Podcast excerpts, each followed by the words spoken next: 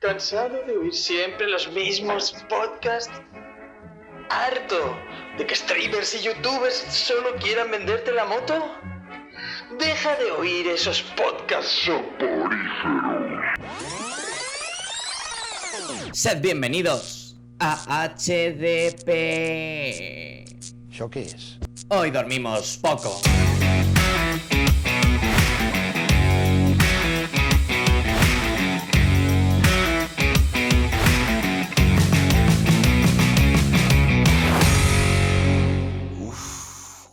Creo que tengo la pulsión.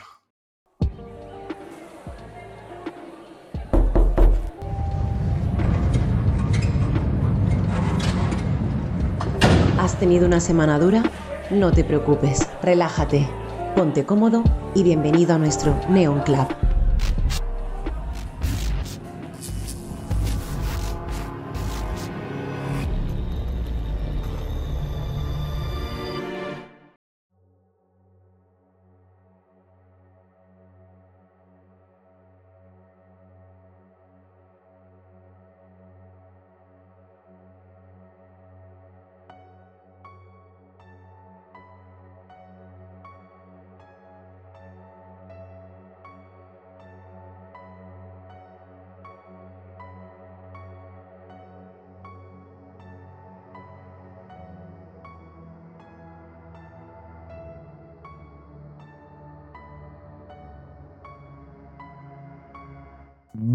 Bienvenidos insomnes, arrancamos otro día más con un pedazo de Neon Club. Contentísimo que estoy, yo soy Terito, he vuelto por aquí a dirigir a una orquesta de insomnes que me paso ahora mismo ya aquí a presentarles, tengo muchísimas ganas, tenía un mono enorme de pasarme por aquí y de compartir espacio, por ejemplo, con ese chico de brazos fuertes y remo aún más, más fuerte. Dani, ¿qué tal, compañero? Buenas tardes, noches, insomnes. Estamos aquí reunidos para hablar de una, un pedazo de obra con muchas ganas. Yo lo llevo fresco, ¿no? Fresquísimo. O sea, prácticamente acabo de cerrar la última página y muchísimas ganas de comentarlo con vosotros. Bien, bien, así me gusta. Ahora vamos a ver si tan entusiasmado como tú se encuentra nuestro siguiente maestro del Kung Fu Insomne, eh, en este caso Gaijin. Querido Gaijin, ¿qué tal? Pues extasiado me hallo de estar en tan buena compañía, en esta cabaña al lado del lago. ¡Pum! Que, que, la verdad es que tiene buena pinta, porque además hay un poco de todo. Hay un artista, hay un estudiante. No sé, yo creo que vamos a estar bien acompañados por aquí. Me da, me da que sí. Y como somos gente hospitalaria, pues no queríamos que solamente esto se quedara en la gente de hoy dormimos poco. Nos gusta invitar a nuestra casa a gente de fuera que nos va a aportar también su visión. Y en este caso, alguien que viene de, de los verdes pastos del norte, Joel. ¿Qué tal? Saludos desde Hobbiton, ¿cómo estáis? Es un placer, como siempre, estar en, en esta bonita casa, nunca mejor dicho.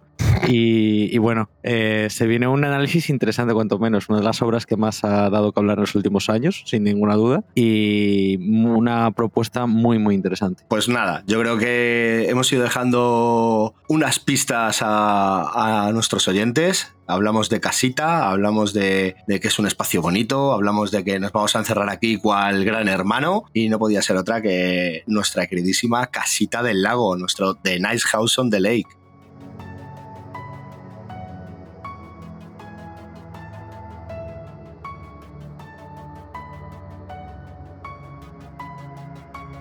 ¿Cómo, cómo, ¿Cómo nos nació la gana de leer esto, Joel? Tú vale. y yo que, que, compartimos un momento con esta obra. ¿eh? ¿Cómo empezó todo esto para ti? Literalmente fue compartir momentos. ¿eh? El origen de HDP cuando no era HDP es una barbaridad. Eso, esos, esos, momentos, esas noches a, a, la luz de la luna. Con Pronto HDP. Con, con, gente pasando detrás de mi ventana y dándonos infartos. Donde eso nos poníamos a, a, grabar eh, mientras leíamos grapa a grapa esto y con música ambiental de fondo. Fue una experiencia religiosa casi. Eh, esas tres primeras grapas cuando ni siquiera estaba publicado en España y Tenito y yo dijimos, esto es, es una locura. Es una, o sea, la primera experiencia y la primera toma de contacto con Tener on the Lake fue una auténtica barbaridad. Yo jamás olvidaré la sensación de ese primer número, esos escalofríos que entraban al, al ver llegar personajes en la casa, esas eh, tarjetas de información al más puro estilo Jonathan Hickman, una, un, una cantidad de, de, cosas extrañas, un ambiente muy, muy perturbador y, desde luego fue un arranque potentísimo. Madre mía. Y bueno, pues vosotros, eh, por ejemplo, Gallín, ¿tú cómo, cuál fue tu primer acercamiento aquí? ¿Cómo, ¿Cómo lo notaste? ¿Cómo descubriste esto? Pues esa, esta es una de esas obras que no es que tú te acerques a ella, sino que ella te acerca a ti. Eh, se acerca a ti y en este caso te acosa, porque la verdad es que ha sido uno de los últimos exitazos del cómic indie, entre comillas, abro comillas con lo de indie. Eh, y la verdad es que ha estado en todos los lados, en todos los programas, en todos los podcasts, en todas las redes sociales. Eh, y en todos los premios también, claro, en todos los premios. múltiplo de Seisner. Entonces, bueno, si no te acercabas eras porque te estabas tapando los ojos, los oídos y todo. Entonces, bueno, eh, pues la verdad, además, en el círculo interno, pues tanto Joel como tú, como otros compañeros del equipo, pues eh, la habéis recomendado varias veces y al final, pues hemos caído. Eh, somos muy de, hacer caso y, nos acercamos rápidamente a lo bueno. Bueno, rápidamente. O, aquí o, te acercas rápidamente o no te acercas directamente con esta ya Nada, o ya nada. Dani, tú que acabas de cerrar la última hoja. Pues yo estas son de las que cuando empezó pues vosotros, vosotros nos ansiasteis a todos, eh, pero como soy eh, un conservador en mis creencias, hasta que no he tenido en mi edición, que yo tengo la edición Focus, o sea, esto ya estaba cerrada las grapas de hecho, estaba cerrado el integral, que ya se publicó por ECC, pero yo hasta que no he tenido el segundo número del Focus, no, no he empezado a leerlo. Ya todo lo que oía era brutal, pero yo recuerdo la primera vez que vi, bueno, la, primera vez que, vi algo fue por la portada de la primera grapa, que ya era como, ojo, ojo, y te lees la, sinopsis un poquito de, de, lo que va, y yo creo que a cualquier persona a la que le mole la ciencia ficción y le mole el terror mm, está dentro absolutamente del minuto uno. Decir, porque estáis diciendo todos que os habéis esperado terminarlo, eh, yo en ese momento, en esos clubs de lectura clandestinos que hacíamos Tenito y yo, solo leímos esas tres primeras grapas, no seguimos después de eso. Solo eso. el hecho de, seguir esto mes a mes era como, no se puede. O sea, no se puede, no se puede. Yo recuerdo hablar Tenito y yo de decir, joder, es que tenemos que tener la hoja de personajes al lado para leer cada puta página. Y, yo, lo he leído la semana pasada, ¿eh? O sea, yo leí esas tres primeras grapas y me olvidé. Sí, yo, yo me acuerdo de descubrir esta serie, eh, pues a lo mejor leerme el primer número o algo así y decir, uff, creo que se ven algo gordo lo voy a dejar aquí. Y luego pues una noche nos picamos, tal, no sé qué, y leímos algo más, ¿no? Nos leímos las tres primeras. Pero yo creo que todavía estaba en publicación, no había cerrado ni siquiera en Estados Unidos. Y, y era como, ¿para qué? ¿Para qué vamos a seguir? ¿Para tener que sentarme aquí? Porque además ya sabemos cómo es el rollo americano. Esta vez han sido más o menos decentes con los tiempos de publicación y tal, pero es que lo mismo podían llegar y decir, bueno, hacemos aquí una pausa, ¿eh? nos vamos a anuncios y ya volveremos. Y te quedabas ahí diciendo, ¿ahora qué hago con mi vida? Bueno, que el Focus, el primero, ahora no me acuerdo, salió, coincidió su salida con, creo que el Salón del cómic de Barcelona, me parece. No, el, de Madrid, el de Madrid, el de Madrid. Ah, el de Madrid.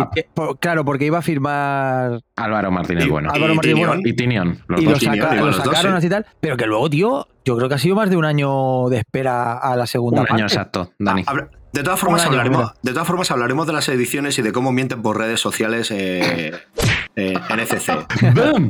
Hombre, esto, esto, esto no va a quedar así, esto no va a quedar así. Bueno, hay una, hablando, bueno, da igual, luego lo hablamos. Así que nada. Eh, bueno, ya hemos visto vuestro primer acercamiento, pero me interesaría saber una brevísima, brevísima, brevísima opinión ¿vale? Igual que me ha dicho Dani, alguien que le gusta la ciencia ficción, el terror, que me deis una pincelada de lo que os habéis encontrado aquí, de, de, incluso de lo que si lo esperabais, si no lo esperabais, brevísima pincelada. Venga, ¿quién se atreve a lanzarse aquí a la piscina? A darme algo. Yo mismo. Venga. Yo te diría que es un Houdunit eh, con tintes. Es que no quiero. Bueno, a ver, vamos a hacer spoilers. Un Houdunit con tintes alienígenas. Ups, spoiler. Eh, por así decirlo. Vamos a hacer spoiler. Y justo después lo hace y ya está. Y eh, o sea, es una historia que nos han contado mil veces, pero que le han dado una, una vueltita de tuerca muy interesante y, yo lo he vivido con una adicción brutal. Muy bien. Eh, venga, cuéntame tú. Dame una pinceladita. La, la choza chula del charco. Es maravilloso. Es maravilloso. Es maravilloso. Tenía que decirlo en algún momento y así me lo quito de en medio. Le damos un aplauso y le dejamos que se vaya. Y luego decir si el tema Judunit está ahí, eh, también está la típica historia de terror en una cabaña en el bosque, de Evil Dead, eh, Sam Raimi, yo creo que estaría orgulloso de esto también. Y... El otro Overlook. Sí, también. Y yo creo que hay que también se puede referenciar a Lost, ¿no? Eh, todos son claves, todos son pistas, todos son a dónde lleva esto. Entonces, bueno, yo creo que, que el, world, el world building que hacen los dos autores es auténticamente espectacular y yo creo que efectivamente, si te gusta la ciencia ficción y te gusta, no hablaría de terror, hablaría más de intriga. Eh, si te gusta el género del thriller, sí, la intriga, el suspense, eh, yo creo que te vas a sentir muy cómodo, muy cómoda aquí. Yo creo que es, es tu casita para pasar el verano. Joel. Yo vengo peleón, ¿eh? Porque, a ver, eh, voy a empezar por lo bueno.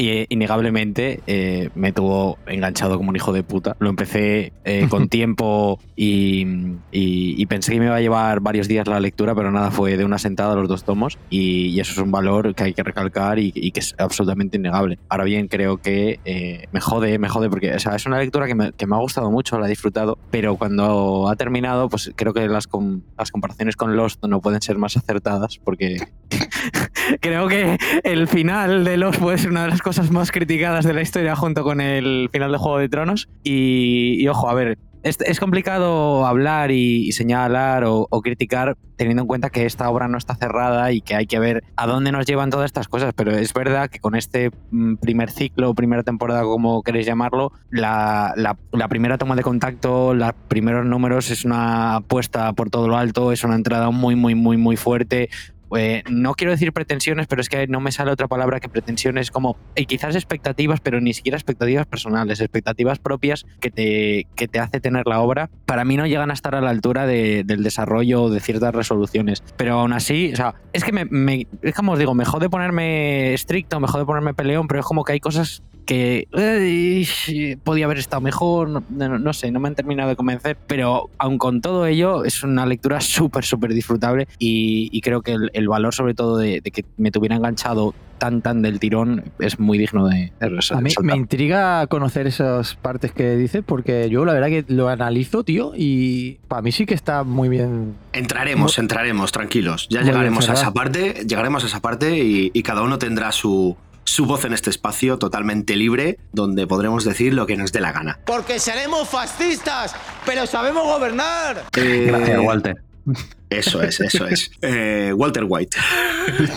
también, también. Soy Walter White. Eh, yo la calificaría como una serie inquietante. La verdad es que en cada grapa no sabía bien lo que, lo que esperar de ella. Hablando en un tono positivo, quiero decir, Creo que el primer número es, es increíble. O sea, el primer número es como ese episodio piloto que es totalmente increíble. Pero sí que es verdad que según va avanzando la serie, va mutando, te va dando algunos giros. Quiero decir, no, no es que la encuentre eh, precipitada, pero que eso hizo que dijera, uh, a lo mejor al final de esta grapa me cambia un poco el status quo otra vez, ¿sabes? Es una serie cambiante, es una serie que yo noto muy orgánica, muy viva, eh, no sabes hacia dónde se dirige, igual que no sabes de dónde viene igual que no sabes cómo ha llegado a la casa. Entonces, eh, es, irremediable pensar en los, cuando yo creo que incluso los autores lo señalan. Ya llegaremos al punto en el que yo creo que estoy viviendo en los Sims también, Ahí. Pero la verdad es que es una serie que, me ha tenido muy enganchado, es muy ágil de lectura, se lee en, una sentada, a pesar de juntar aquí los dos tomos que dices, uh, esto gordito, no,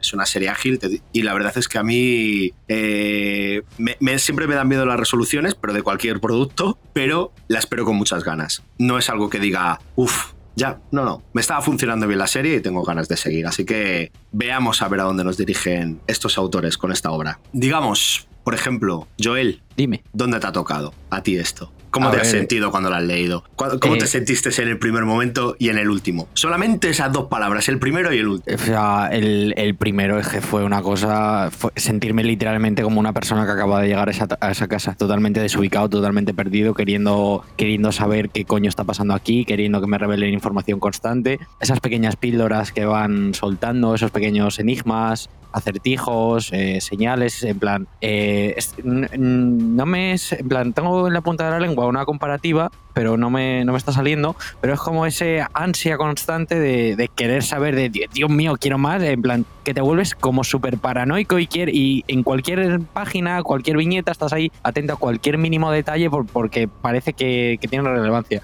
Y, pues cuando cierras la última página, pues parece que no, que no hacía falta estar atento a todos los pequeños detalles porque...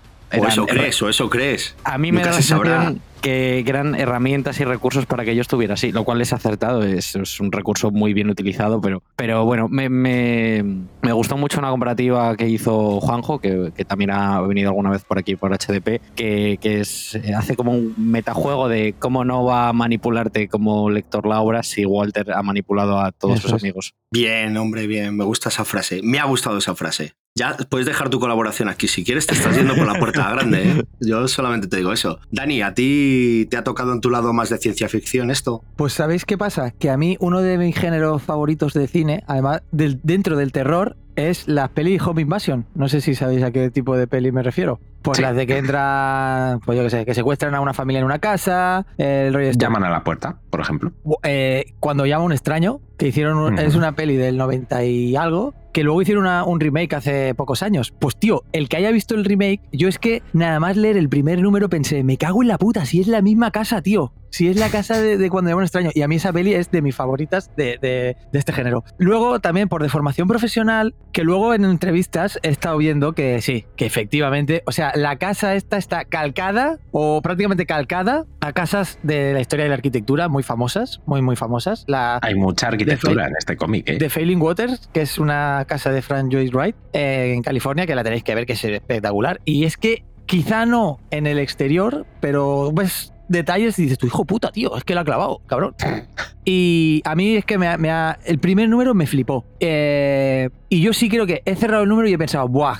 Qué guapo, tío. ¿Cómo me han, cómo me la han colado? Que así como Joel dice que, o sea, podríamos, sí que es verdad que podríamos decir, ha hecho una trampilla, o sea, juega todo el rato eh, en el segundo volumen con una trampa, por así decirlo, fácil para encajar ciertos giros, pero yo me lo he tragado enterito. A mí me ha encantado. O sea, el final me ha dejado con muchas más ganas de que esta serie, espero, continúe. Y, y de hecho es posible, bueno, no lo sé, porque es posible que fuera después la puta primera serie que haga Ingrapa cuando salga la, si es que sale la próxima, no sé, el arco o como le quieran llamar a este, a esta serie. Esto me lo apunto y te lo pienso recordar. Cuando salga la grapa, te lo pienso recordar y a ver si eres capaz de llevarla al día, ¿eh? Joder, eh Gallín, querido, ¿a ti te ha tocado alguna fibra sensible esto? Lo primero que tengo que decir que estoy muy orgulloso de que tengamos un arquitecto en el equipo para que pueda explicar eh, tan técnicamente como lo ha hecho eh, la arquitectura en la obra. Que es que cabrón, menudo hijo de puta, lo ha clavado. Sí. Que, os- eh, te lo agradezco, Dani, que utilices términos tan técnicos para que todos nuestros Simpsons puedan entenderte. Por supuesto. ¿Otra taza de té? Ir a eh, decir, eh, por mi parte me ha gustado mucho, me ha gustado mucho. Es verdad que quizá me ha gustado más el primer tomo, el primer tomo en la edición, yo también tengo la Focus, eh, la primera mitad de la historia, vamos a decir. Me ha gustado más la parte de construcción que la parte de resolución, siendo que cuando lo he pensado un poquito más y he tenido una idea feliz esta mañana, me ha parecido que es más brillante de lo que yo pensaba en un principio. Así que luego cuando entremos un poquito en disección de la obra, os contaré mi teoría para la cual hace falta fumarse un porro, amigos y amigas. Así que la Vaya, compartiré. A ver qué os parece. Sí, sí. A mí me parece excelente porque siempre aquí somos muy de compartir. Entonces podemos compartir la obra, el porro y lo que se nos ponga por delante.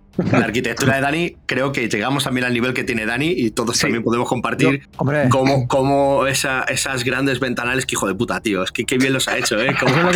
Como entra la luz de la luna por ellos, ¿eh? ¿tú qué te piensas Cabrón. que vendo yo a mis clientes? Esta escalera es de puta madre, tío. Flipas. Mira, mira, mira, la puedo subir, la puedo subir andando, corriendo o incluso saltando los escalones de dos en dos. La he ¿Has clavado, visto cómo clientes. La he clavado, la he clavado. clientes. La he clavado. Qué genialidad. Qué hijo puta soy. Bueno, pues a mí, ta- a mí también me ha tocado un- una fibrilla. Yo eh, lo reconozco, estoy enganchado a ello. Eh, cuando me leí lo digital me pareció brillante. Como he dicho, creo que el primer número es, es una cosa loquísima, pero es que creo que cada dos tres números tiene algún momento de giro que, que te puede gustar más o menos, pero que me parece brillante el que quiera ejecutar así. Ya explicaré un poquito más adelante el, el que sí puede haber cosas que a lo mejor no te cuadren tanto, pero ¿hasta qué punto está bien estirar un chicle? Yo solamente lo voy a dejar ahí. Entonces, Claro, claro, ese, ese ya estás tocando un tema muy candente, ¿eh? entonces, como no quiero entrar en él, solamente voy a hablar de. Solamente voy a decir eso. Y estamos hablando mucho de, de una choza en un lago, de una edición Focus, que si grapa, que si un integral. Pero escucha, alguien ha hecho esto, ¿no? Alguien. Alguien, alguien, sí, algún hijo de puta que lo ha clavado, me imagino. Alguien, alguien ha tenido que, que ponerse aquí eh, a hacer esta obra. Eh, tenemos un, aquí un trío que, que, madre mía, hablamos de parejas indivisibles, pues por mí este trío también podría ser indivisible y tirarse a hacer lo que quieran. Estamos hablando de James Tinion IV, de nuestro Álvaro Martínez Bueno y de Jordi Beler. No sé si queréis dar una breve explicación, tal, o si preferís que entremos primero a hablar de los autores y luego detallamos un poquito más qué nos ha parecido cada autor, como, como vosotros queráis. Si queréis, vamos uno a uno, hacemos Pues venga. una breve Eh, presentación de, de- de Perfecto. cada uno. Pues nada, vamos a empezar por el padre eh, a la escritura, por el guion, por este James Tinion IV, que a la par que sacó esta obra, ya mo- veremos que, que está también con otras por ahí, pero que bueno, que creo que está en un momento, o ha estado en un momento, no sé ahora mismo cómo estará, pero en su momento creo que, que el tío era fuego puro. Tenemos aquí a Gaijin que nos va a contar un poquito quién es este James Tinion IV, de dónde viene, qué ha hecho y cuáles son sus placeres culpables. James Tinion IV. Que- que- es que ya con un apellido así nobiliario, o sea, que parece duque de Kensington o algo así, ya mola. Claro. Pero este, este señor nació en 1987 en Massachusetts. ¡Boom! En Massachusetts y estudió arte en eh, Sarah Lawrence, que es una de las instituciones allí de los Estados Unidos más guays para hacer arte. Y a que no sabéis quién fue uno de sus tutores y quién le introdujo en el mundo del cómic. Por alusiones, eh, J.H. Williams III. No, No, no. Un, un señor que escribe de vampiros. Sí, señor. Muy bien, Tenito. Muy bien.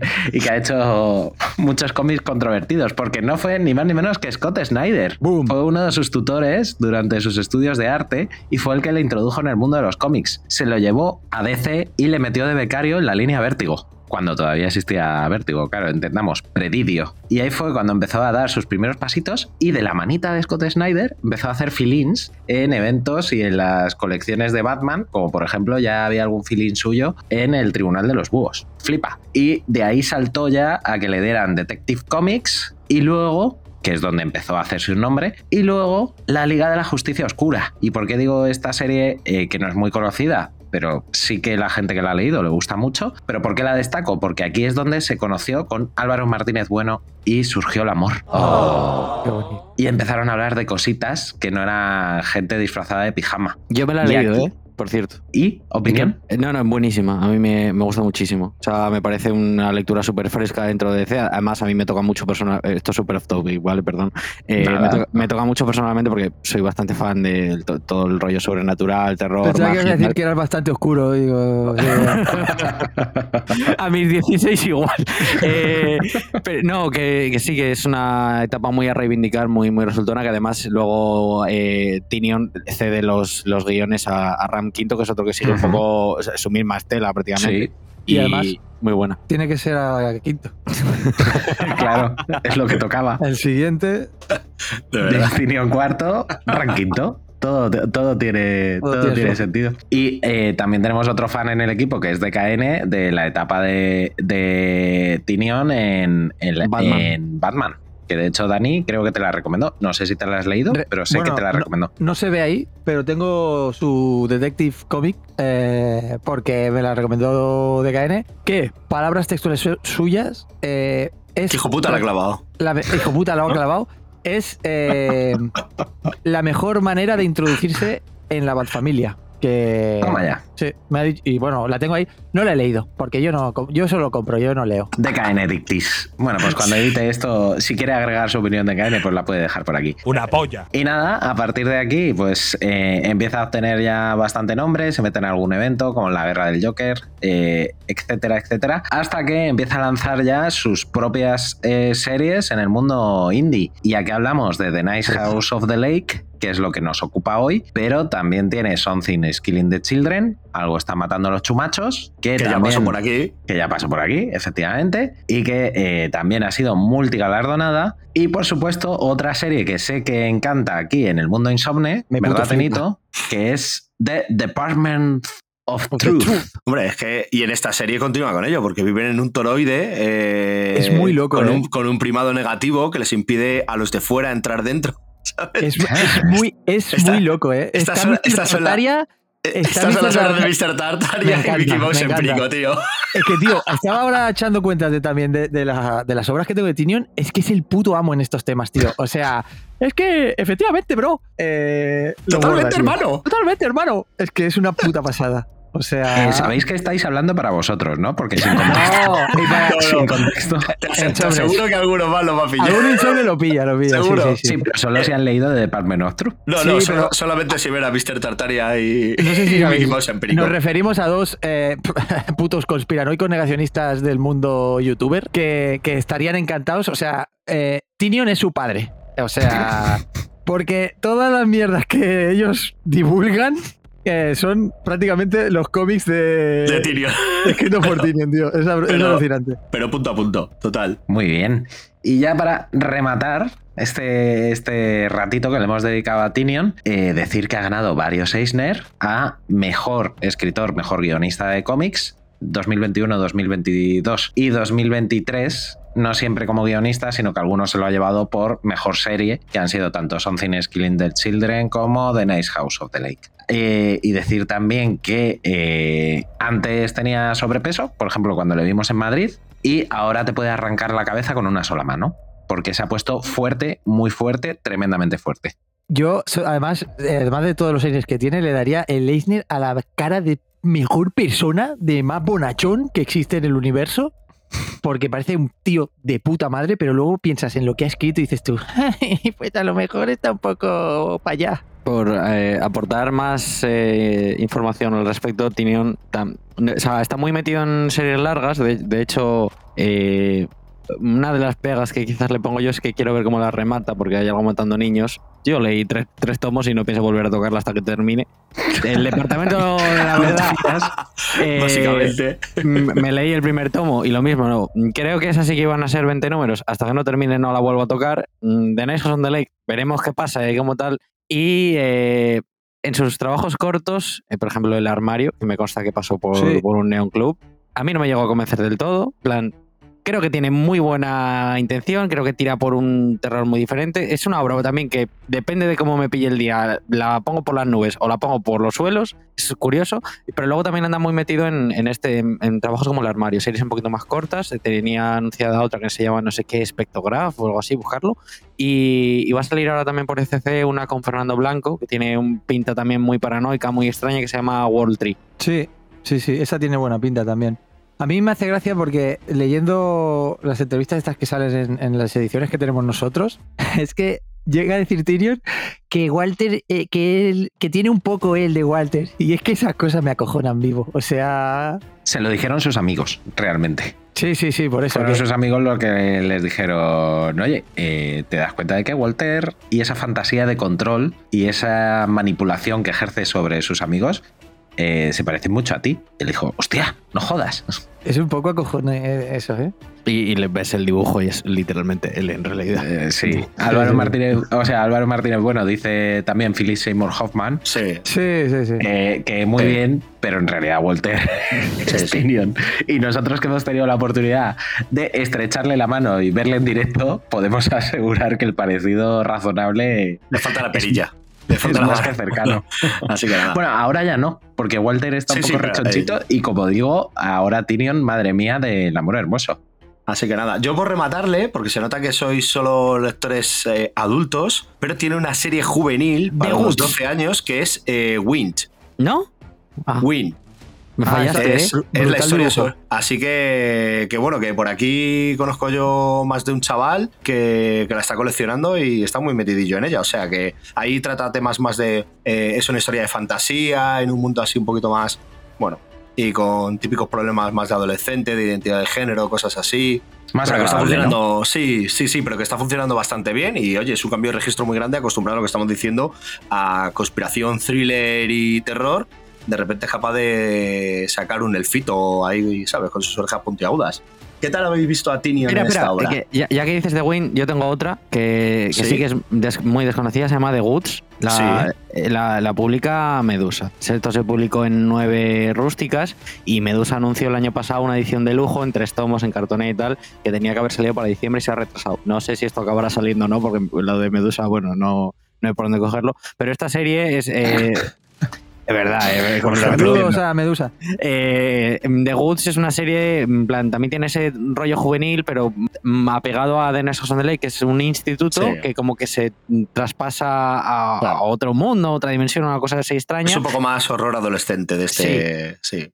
Y, y comparte muchas cosas en común con, con The Nice House. A ver si la rescatan, porque ahora que está tan, tan en auge Tinion, es una serie bastante recomendable y creo que puede tener mucho. De hecho, esa serie eh, también habla Tinion de que es una serie muy basada en sus propias experiencias en, en su adolescencia.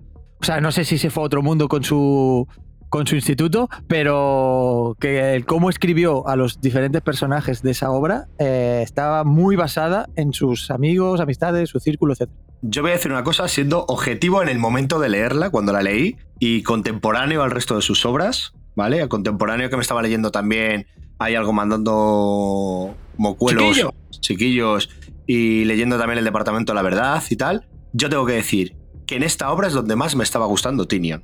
Teniendo en cuenta que hay algo matando niños, me gusta bastante, que el Departamento de la Verdad me parece una, una ida de olla maravillosa, ¿sabes? Que si entras en ese juego es una cosa brutal.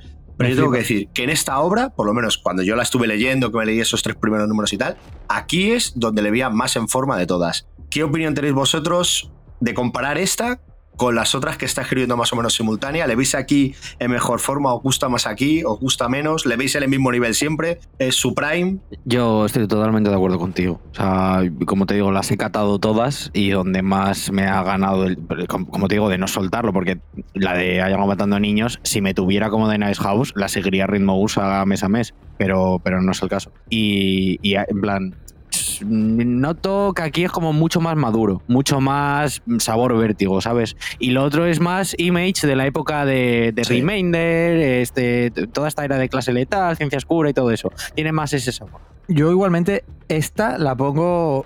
Es que así os lo digo, ¿eh? Yo casi la pongo a la altura del Departamento de la Verdad. O sea, a mí estas dos van bastante, bastante de la mano. A mí me gusta el nivel este que decís de madurez. Y sí que es verdad que eh, matar a los churumbeles es quizá más adolescente la temática y quizá más... un puntito más accesible a todo el mundo. El Departamento de la... cazavampiros. cazavampiros. Sí, sí. Y el Departamento de la Verdad, joder, es de, de Sesera. eh, y la edición del. O sea, la narrativa y todo, te exige un poquito más. eh, incluso más que, que yo, para mí, más que este, ¿eh? que este es bastante mucho más eh, clásico que no todos los experimentos que hacen en el Departamento de la Verdad. Y ya te digo, que yo lo pongo muy, muy en el. luchando ahí por cuál de los dos me ha gustado más. Gallín. Eh, yo a Tinion no le he leído nada fuera de los superhéroes. No me he metido en Something is Killing the Children. Soy conservador con ciertas cosas. eh, ni en The Department of Truth. Le he leído en superhéroes y en superhéroes se desenvuelve bien. No, no, tampoco me parece la séptima maravilla, no es Grant Morrison. Pero aquí me parece que, que es brutal. Es brutal. O sea, escribe de maravilla. Y tiene además esa capacidad de escribir sobre las cosas muy grandes, pero también sobre las cosas muy pequeñas. O sea, te hace muy bien esa labor de world building gigantesco, de una idea, una idea de olla tremenda y 18 plot twist, que luego comentaremos, pero también te escribe muy bien las conversaciones entre personajes y los pequeños momentos de intimidad entre las parejas, los amigos, etcétera, etcétera. Entonces me parece que en ese sentido pues está fantástico, fantástico. Perfecto, pues yo creo que más o menos coincidimos todos. Sí, yo eh, el tema de, de construcción de mundos de Tinion en todas sus obras creo que es todas sus obras independientes que yo he leído me parece que es, que es genial. Pero luego lo que decíamos es muy ágil de leer porque tiene una conversación también, te entretiene mucho las conversaciones entre personajes. Vamos a pasar ahora a los dibujicos. Señores, vamos a hablar de Álvaro Orgullo Martínez. de ser español.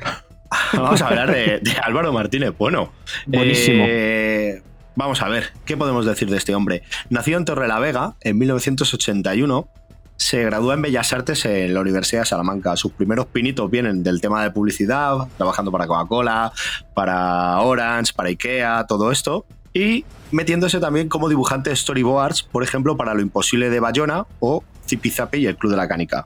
No es Mm, hasta 2013 que mm. pega el salto al mercado americano y se mete a trabajar en Valiant, en series como Harbinger, Archer Armstrong, bueno, ya sabéis, este universo que ha pasado por tantas manos aquí, pero que ha tenido siempre muy buena gente ahí trabajando. También ha tenido grandes autores, tanto guionistas como dibujantes. Y ya en 2014 es cuando ya se va metiendo en DC, se mete en Aquaman, en Convergencia Booster Gold, en Los Titanes y acaba conociendo, como hemos dicho antes, a Tinion, que se lo acaba llevando a dibujar eh, a la Bad Familia y Detective Comics, cositas así. De ahí nace un amor, un amor porque uno que bien escribe y el otro que bien me lo plasma en papel y le dijo, mira, tengo aquí un guion, te lo voy a pasar, a ver qué te parece. Y le pasó esto de, según Álvaro, según Álvaro Martínez Bueno, según le pasó el guion, dice, no lo tuve que leer mucho, o sea, fue como un sí automático, en plan, ¿cómo? Que, que vamos a trabajar en algo independiente y aquí, esta idea, esta idea creo que puede funcionar. Y, y, esto es un poquito Álvaro Martínez Bueno. No vamos a hablar de todas sus obras, igual que no vamos a hablar de, de todo lo que hace el siguiente autor que vamos a hablar aquí, porque sería una obra extensa. Autora, autora. Autora. Autores. vamos a hablar de autores aquí. Pero bueno, eh, yo decir, eh, voy a empezar yo con Álvaro Martínez Bueno. A mí me parece que hace aquí un trabajo que es sublime. A mí me parece sublime porque él lo dice en las entrevistas. Lo bueno de estas ediciones de, la edición Focus es que te vienen entrevistas, puedes conocer un poquito el desarrollo, lo que pensaban y tal. Y claro, este tío es un, ilustrador. Él no es un arquitecto, no tiene ese toque que tiene Dani de clavarlo, joder. Entonces, pero, pero eh, la construcción de, de, la casa y del entorno de la casa me parece increíble. Y luego, algo tan sencillo, o que tú piensas que es tan sencillo como crear un personaje, te das cuenta de las vueltas que da cuando él dice, yo le consultaba a la gente o a mi pareja y le decía, mira, esta es tal. Y decía, vale, pero esta chica tiene 20 años y la viste como una persona de 40. y tú de esas cosas no eres tan consciente, pero ahí ves el trabajo, el esfuerzo, la documentación, eh, el apoyo que ha recibido para acabar creando esto y creo que todo ese amor que él le ha querido dar al COVID creo que está muy bien plasmado aquí porque creo que tiene, creo que tiene un, dibujo brutal, que no es fácil tampoco eh, ciertas cosas que tiene que hacer aquí, ciertos ejercicios, y creo que está ejecutado a las mil maravillas. A mí la verdad es que recuerdo cuando leímos Joel y yo esas tres primeras grapas que le dije, el dibujo me parece una cosa de locos. Ya hablaremos del siguiente punto, porque el siguiente punto me parece también que es eh, el anillo al dedo. Pero bueno, contarme, Dani, eh, sin meterte demasiado técnico, sin meterte demasiado técnico eh, para que podamos comprenderlo. Vale, me puto flipa. No, entonces, a ver, a mí lo que me pasa con Álvaro Martínez Bueno es un poco un... Ah, aquí, mira, yo quizá que lo único que voy a decir que no me ha molado tanto es que a mí me gusta más el Álvaro Martínez Bueno de superhéroes en el dibujo. O sea, aunque parezca tal, pero claro, aquí lo que me gana es los eh, fondos, escenarios, etcétera, etcétera. Pero sí que confieso que a mí cuando dibuja superhéroes me atrae más, pero entiendo que esta obra requería esta pequeña, yo qué sé cómo decirle, variación a su estilo un poco más pulido eh, cuando hace superhéroes. Que lo requería la obra, lo entiendo. A mí, personalmente, me gusta más la otra versión. Pero esto lo contrarresta, lo contrarresta con eh, cómo dibuja aquí los escenarios, los detallitos y referencias que ha adquirido para poder hacer este cómic, porque cuando vemos esas primeras viñetas con esas esculturas, eh, que todos nos, o sea, Oteiza, a saco, eh, el escultor vasco, hostia, es que el, Oteiza tiene un. Bueno, el museo de Oteiza está también en un bosque que tú vas andando y te vas encontrando esas esculturas. Y cuando pues cualquiera que haya ido allí está leyendo el, cómic y dice, wow, me, está trasladando totalmente esa sensación. O sea, yo eso creo que lo clava. Y el tema de, de el dotar de personalidad a un entorno, que es lo que consigue en este cómic, eh, me parece asombroso. Hay muchísimos detallitos que, que, es que me han dejado fascinado. Ya lo iremos comentando, pero hay, hay números en los que va enseñando detalles de los planos que luego si tienes un poco de visión eh, de perspectiva 3D, como le quieras llamar, joder, es que los clava. Es que los clava. De hecho, hay escenas donde a través de un ventanal ves otra parte de la casa que tiene toda la lógica del mundo y con los planos que. Hijo puta lo ha clavado. Sí, sí, lo, ves y dices tú, hijo puta lo ha clavado. Eh, pues ya os digo, me ha gustado mucho eh, esta quizá diferente versión de Álvaro Martínez Bueno eh, por lo que yo le había estado siguiendo, más superheroico. Eh, y no sé si él realmente si esto es él realmente o en los superhéroes está más em, forzado, no sé si decirlo, así, a dibujar más bonito, por así decirlo, o más limpio, etcétera, etcétera. Pero la verdad que tiene aquí unos efectos, bueno, sin spoiler, cuando el alien, no, eh, tiene aquí unos, unos efectos que no había visto nunca, en unas deformaciones, por así decirlo, de cuerpos, etcétera, etcétera, que me han parecido alucinantes. O sea, me he quedado, de hecho, eh, eh, mira si estoy zumbado, que, que he estado buscando si hay obras de arte donde hagan estos destrozos corporales, porque quiero un cuadro como, quiero un cuadro de Álvaro Martínez Bueno en mi casa, de, con una cara deforme. Me encanta. Le puedes comprar comisiones, ¿eh, Dani? Sí, bueno, a ver, Sí. commissions no sé yo cuán Y abierto terá, pero, mm, pero eh, esto, monoprints eh, y sketches y de todo sí que lo tienen a la vez. Sí.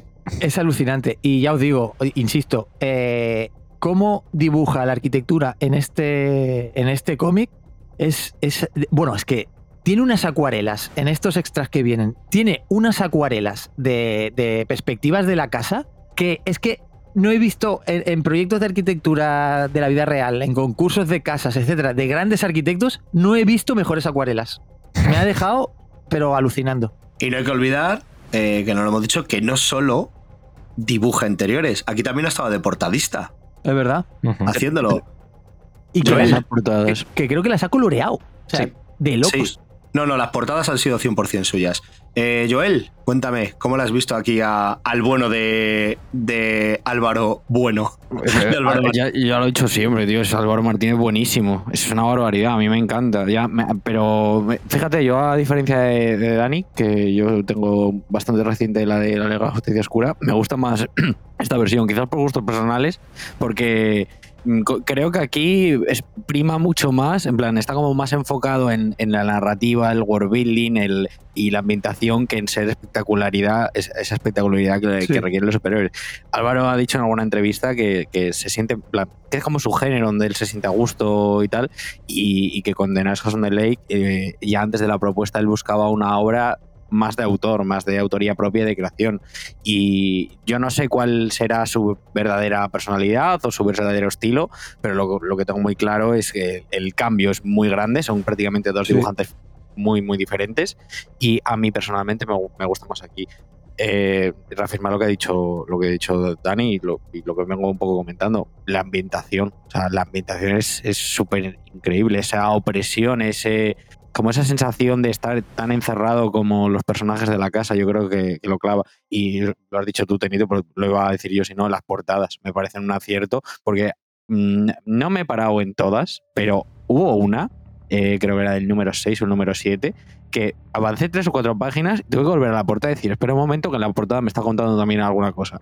Y, a mí me gusta mucho cuando la portada no es solo un arte para venderte y que haga hacerlo llamativo, sino que forme parte de la Sí. historia. Es que claro, son dos géneros muy distintos. Yo recuerdo mi época coleccionando cómics donde a veces compraba el último número de Vengadores y salía Ultron encima de una pila de cadáveres de, la- de- de Vengadores, ¿no? Y luego entrabas a leer y no tenía nada que ver. La portada era una cosa totalmente distinta. Y también el género en sí es totalmente distinto. Lo bueno de estos autores es su capacidad de mutar.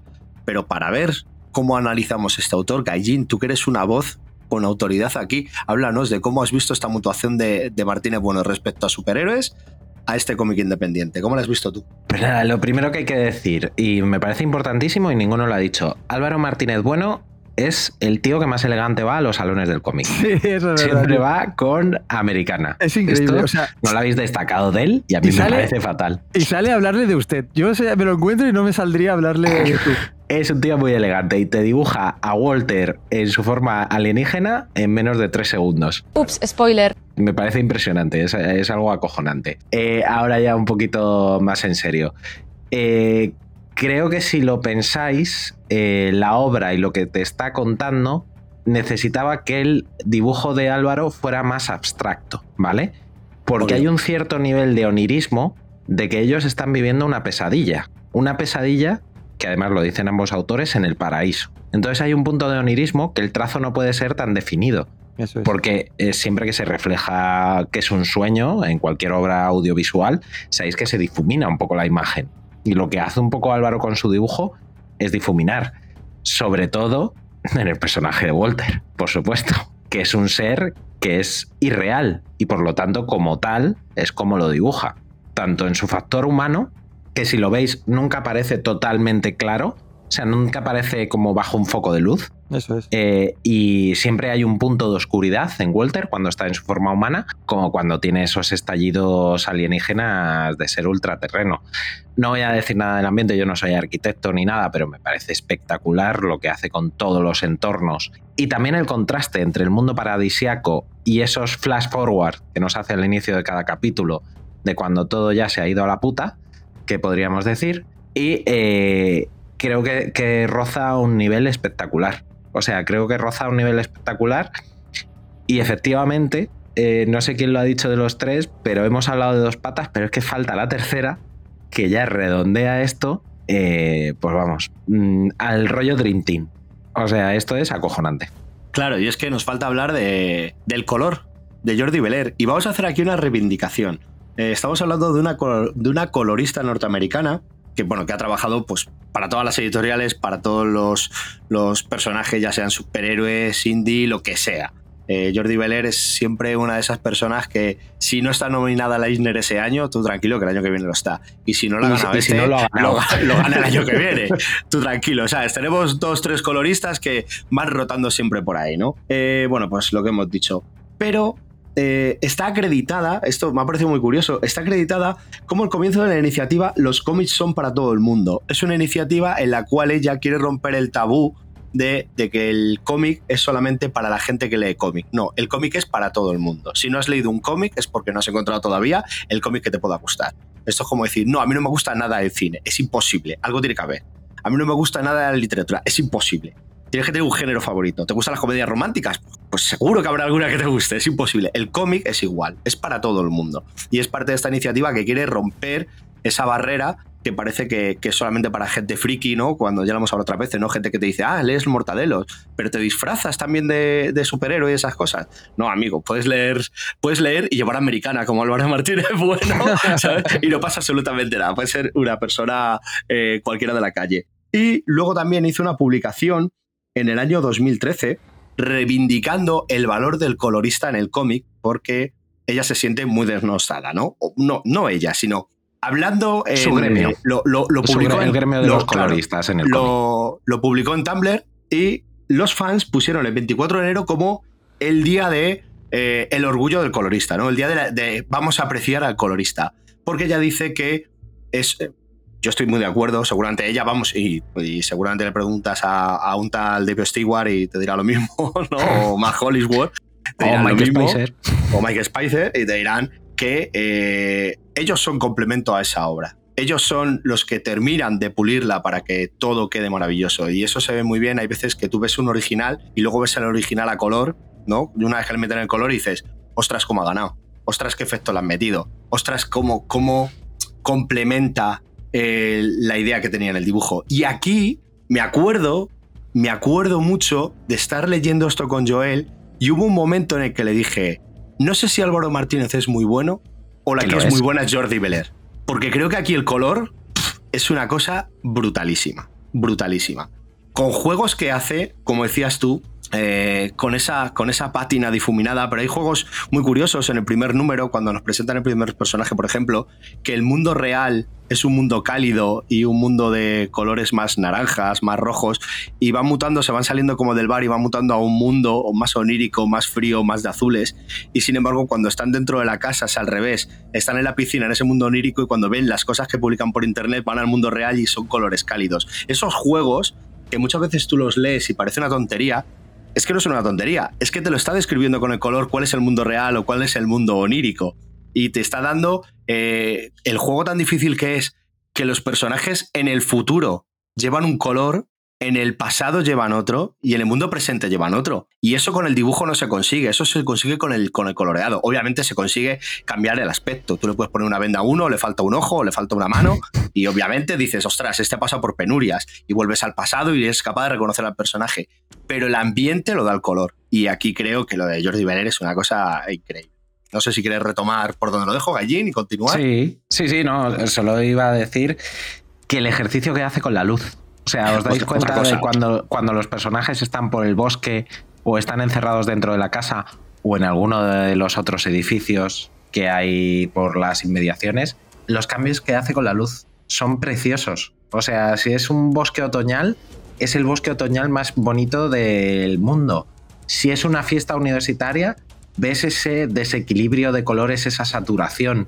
Si es alguien grabando un vídeo con un móvil a una persona pedo, eh, también ves en los colores que es a través de una pantalla de un móvil. O sea, Jordi Belair, si antes decías, Tinium está, está en su prime en The Nice House of the Lake, pues puede que esté en su prime. Jordi Belair desde luego lo está. O sea, con Jordi Belair no cabe duda. Está en, en el top de su juego. O sea, está en lo más alto en estos momentos. Joel, ¿cómo lo has visto? Espectacular. A mí, es, eh, quiero decir, me gustó Tinion, me gustó Álvaro, pero me enamoró Jordi Beler. O sea, yo a Jordi Beler, desde que la conocí, ya, ya no hace ni no sé cuántos años eh, hará que, que creo que el primer cómic que leí suyo fue el de La Visión, y a mí eso me parece una auténtica barbaridad. O sea, fue amor a primera vista y desde entonces es un sinónimo de calidad. O sea, no- es como Dave Stewart. O sea, sabiendo que está Dave Stewart es como, vale, no, no tengo problemas. Sé que aquí eh, voy a estar a gusto y voy a estar como en casa. Y, y creo que puede ser uno de los mejores trabajos que he visto de Jordi Beller. O sea, el ejemplo que has puesto tú, esa- ese degradado que hay en las primeras páginas, eso fue un- una declaración de intenciones y que luego se extienda a toda la, toda la obra es espectacular. O sea, es que es una ambientación, o sea, un Dream Team, como habéis dicho, eh, inamovible. O sea, ojalá ya se consoliden, ¿sabes? Como Brubaker y Phillips. Bueno, ahora, ahora son los Phillips. Los en, Phillips. reali- en realidad, pero vamos, que, que de la manita. Ujú, Ojalá. Dani, Yo. ¿tú qué eh, decías que las acuarelas de bueno te habían molado? Eh, ¿Lo que hace Jordi Beller también o...? Es increíble. eh, si cuando tenéis todo, o sea, la grapa supongo que se ve distinto, pero cuando lo tienes el integral o la versión que tenemos nosotros, es alucinante, ya lo habéis dicho, ¿eh? El, cómo cambia la paleta de colores de- según el, el- el momento futuro, pasado, presente, o que a veces no lo sabes, porque cuando a veces no lo sabes, es que tampoco eh, conjuga también esas dos paletas. O sea, Claro. es que está muy bien, está muy bien. La verdad que el color y luego la ambientación de la casa, tío. Es que eh, ensombra las habitaciones según el tema que están tratando, unos oscuros ahí que, hostia, sí, pero no, tal, no sé qué. Efectos, efectos que, que coño, que es que son difíciles, yo creo, de, de plasmar. Que obviamente el dibujo de Álvaro ayuda, pero que esos toques de color para ver esa, esa barrera invisible, para ver esos eh, cristales que de- detrás hay otro personaje, etcétera, etcétera. Es que lo clava, o sea, es, es muy bueno, muy bueno. Y además, ese color en ocasiones sucio es que casa perfecto con la obra. O sea, es- esos momentos, ya lo hemos comentado, ¿no? Esos momentos de distorsión de algún personaje, de Walter particularmente, el color en cuando Walter explota de rabia o, de lo que sea que se deforma, es brutal cómo, cómo colorea esas escenas. Pues nada, yo creo que todos estamos muy encantados de, de este, estas tres patas para el banco que nos han venido aquí. Eh, vamos a tomar un poquito de respiro, vamos a tomar un poquito de agua. Vamos, a- si, si no tenéis agua a mano, escribirlo en un papel que, que ahora os, os llega el agua, ¿vale? A- a- antes de cambiar, quiero hacer un, un tal, porque antes he dicho que tenía una comparativa en la punta de la lengua y me acaba de venir y era WandaVision. Esa serie que me tuvo semana a semana mirando, mirando frases, diálogos, escenas en bucle para que luego no valiera Buscando claves, buscando claves. Ya está, Yo- podemos eh, cambiar de tema. Espera, espera, yo también quiero hacer una percha antes de irnos a la publicidad, aquí aprovechando, que es que antes de que nos metamos ya a resumir la obra y hacer el análisis, decir que esta obra en España ha tenido tres ediciones. La primera fue en grapa, eh, siguiendo, eh, bueno, siguiendo de lejos la publicación americana. Luego la hemos tenido en dos volúmenes de Focus, que es esta edición especial que hace ECC para ciertos autores, sobre todo coincidiendo con firmas que hacen en sus tiendas o con algún tipo de salón, sí, efectivamente, eh, y que es un tamaño un poquito más grande y un eh, con extras, ¿vale? Que lo comentaba antes Tenito, que vienen entrevistas muy interesantes. Tarjeta roja por la portada en crudo. Eso iba a decir, justo. Que lo único que tiene malo es que estos focus son en crudo y claro, con el roce simplemente de vivir ya se degradan. Eh, mira, yo lo los tengo aquí delante para ir abriéndolo mientras comentamos y me- me- creo que ya lo he dicho alguna vez. A mí me sudan muchísimo las manos, que tengo hi- hiperdrosis y es que me estoy poniendo los nervios solo de pensar en abrirlo. Entonces, que, que todas y todos nuestros insomnes lo tengan en cuenta a la hora de comprar su edición favorita. Y por último, la tenemos en un integral que salió en diciembre y, y que nada, que ha vendido como pan caliente. Eh, Sí, y es, de- y es probable que cuando estéis oyendo este programa no Ya haya no ninguna esté disponible. disponible. por Ninguna. las tiradas cortas de ECC. Y decir que antes también lo comentabais, que las portadas las ha hecho Álvaro Martínez Bueno integralmente y decir que si es una de las series más vendidas en España de ECC en grapa, fue en mu- mucha medida gracias a esas portadas. Que además él describe como que siempre tienen que tener a uno de los personajes principales en primer plano, en una situación que diríamos convencional, pero con un elemento que signifique apocalipsis. Sí, sí, sí. Y pueden ser cadáveres, pueden ser insectos, puede ser sangre, puede ser millones de cosas. Y- y Entonces solo fíjate- quería decir esto de las ediciones. Eh, fíjate tú que a pesar de ser una de las más vendidas, si no la más vendida, ni siquiera tuvieron previsión de imprimir suficientes copias para todo el mundo. Sí, y mucha gente se quedó sin el último número. Que a mí me encanta de esta. Yo tengo la edición Focus, ¿eh? Eh, que yo, curiosamente, no sé por qué he leído esto en esta edición. No sé si ECC lo suele poner en todas sus ediciones, pero me hacía mucha gracia porque por aquí los compromisos de ECC Ediciones con los lectores y te hacen una, una pequeña etiqueta que el primer punto dice: ECC siempre termina las colecciones que empiezan a publicar. Y yo pensé, o sea, y claro, un año más tarde, ya de que acabara esta serie, pensé: ¿sí? ¿Really? ¿De verdad, cabrón? Pues eh, nos estamos yendo de madre, pero lo primero que sepas que ese, ese texto lo eliminaron hace ya Sí. un tiempo y Sí. generó mucha polémica porque efectivamente dejaron muchas series a medias. Y luego quiero romper una lanza a favor, ¿vale? Porque hubo mucha polémica con respecto a que saliera el integral previo al segundo Focus. No es que esté de acuerdo ni defienda a CC, pero objetivamente es una empresa, quiere ganar pasta y me parece súper lícito por su parte. Y, Sí. creo, y creo que hacerlo así era la manera acertada. Sobre todo porque a lo mejor mucha gente no, no lo sabe, no lo sabe, pero los boletines de CC salen con bastantes meses de antelación a, a vista previa. Y si el integral se anunció a lo mejor en septiembre, en octubre salió el siguiente boletín con enero y estaba anunciado. Claro, los lectores no miran los boletines y no se enteran. E- Y yo es que esto lo sé y yo lo sufrí por la cantidad de comentarios que recibí de que hijos de puta mm, no, y ahora no nos sacan el focus y yo respondiendo a todo Sí, el mundo, sí, no, sí. el focus está para enero.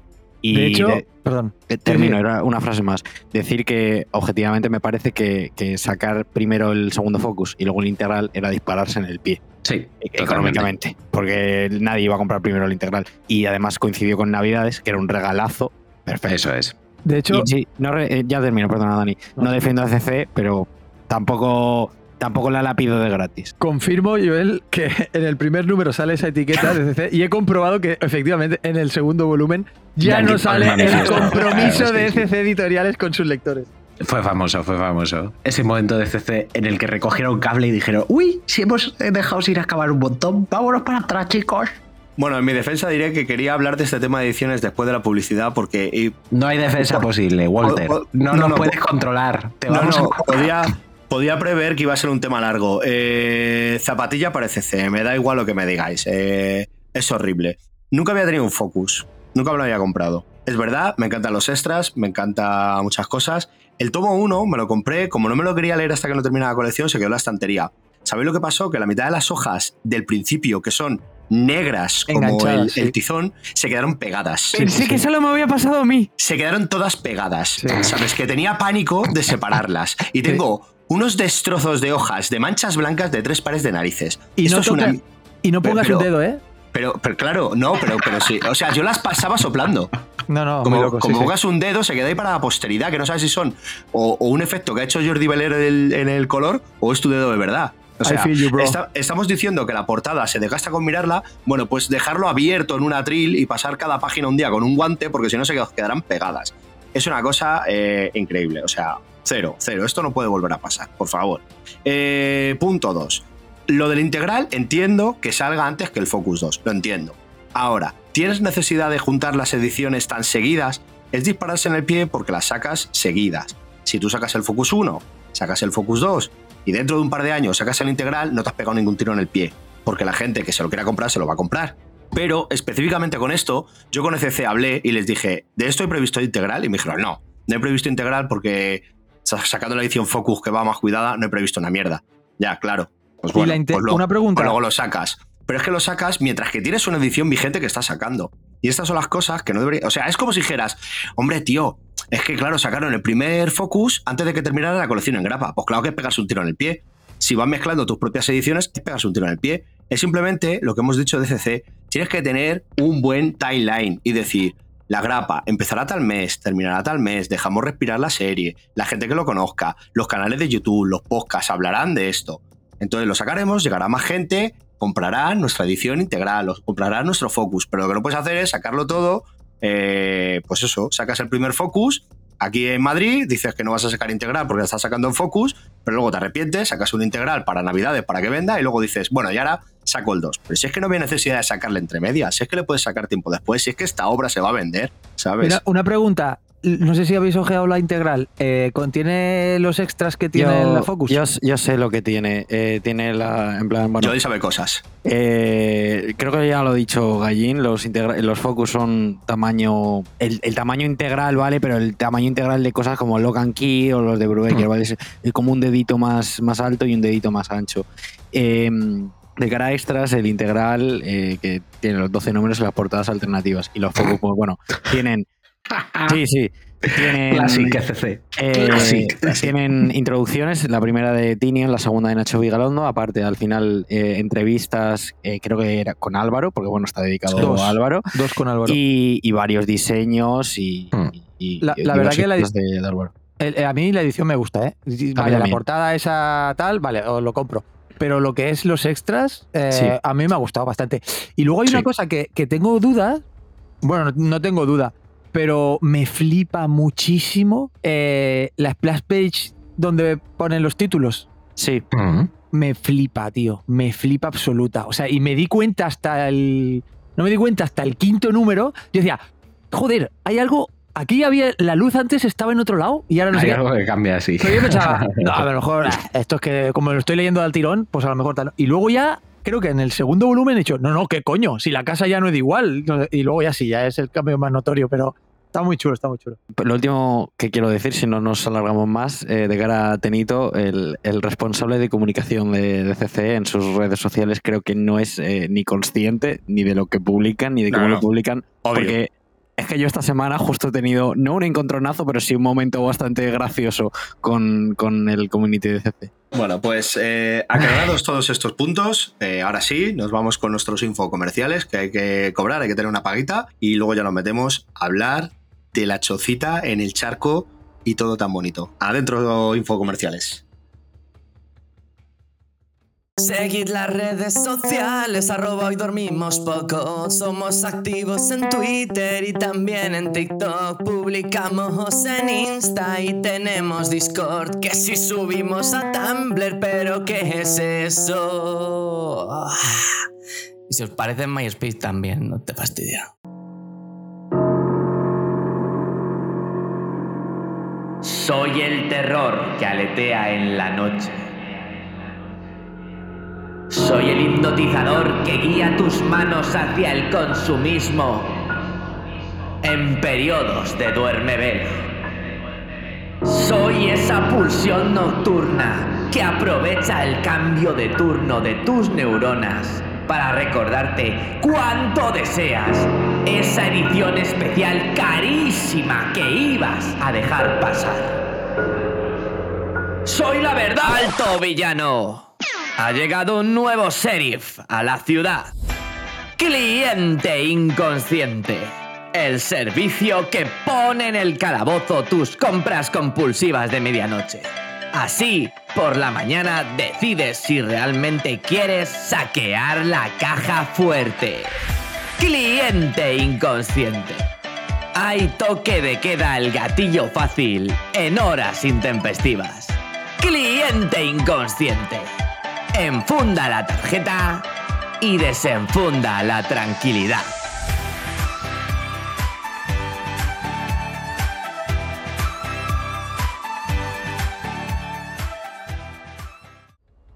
Pues ya estamos de vuelta.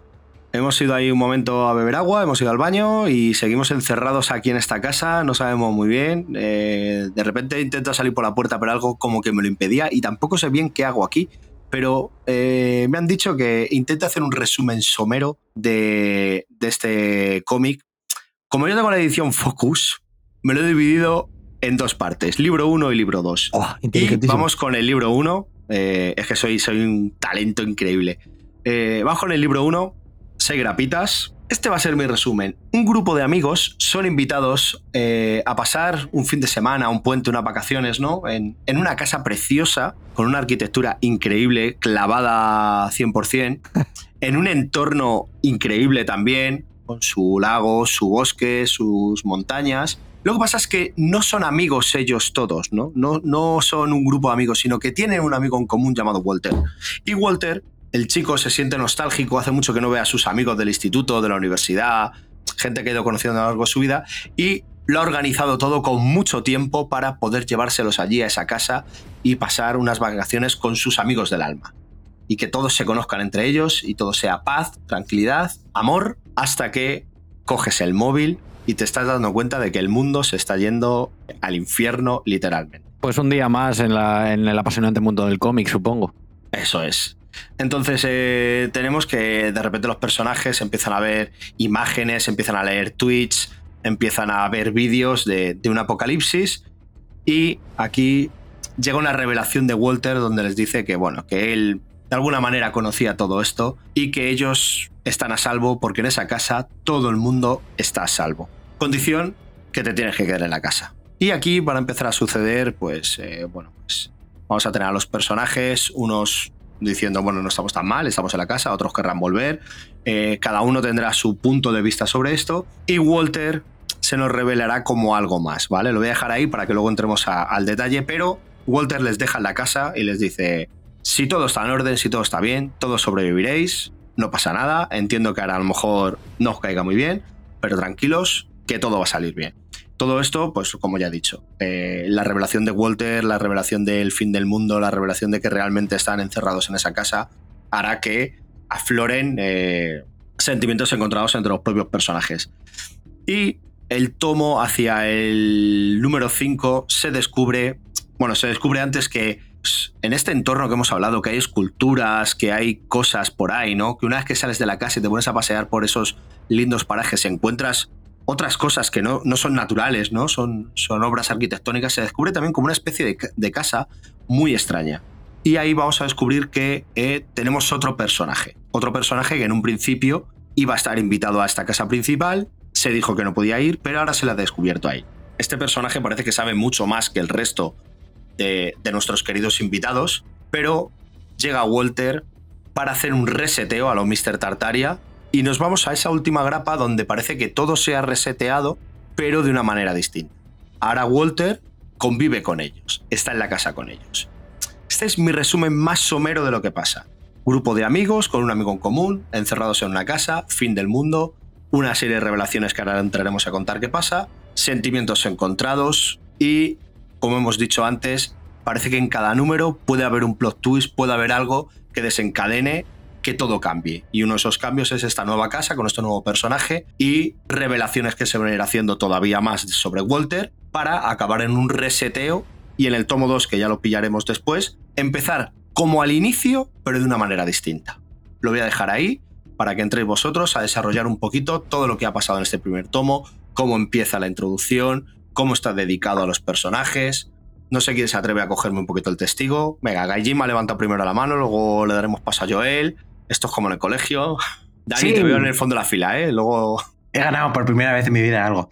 Eh, lo que quería decir, y que me parece muy importante de cara a nuestros oyentes, es que sepan, bueno, si estáis aquí es porque ya lo habéis leído, que todos los capítulos comparten estructura.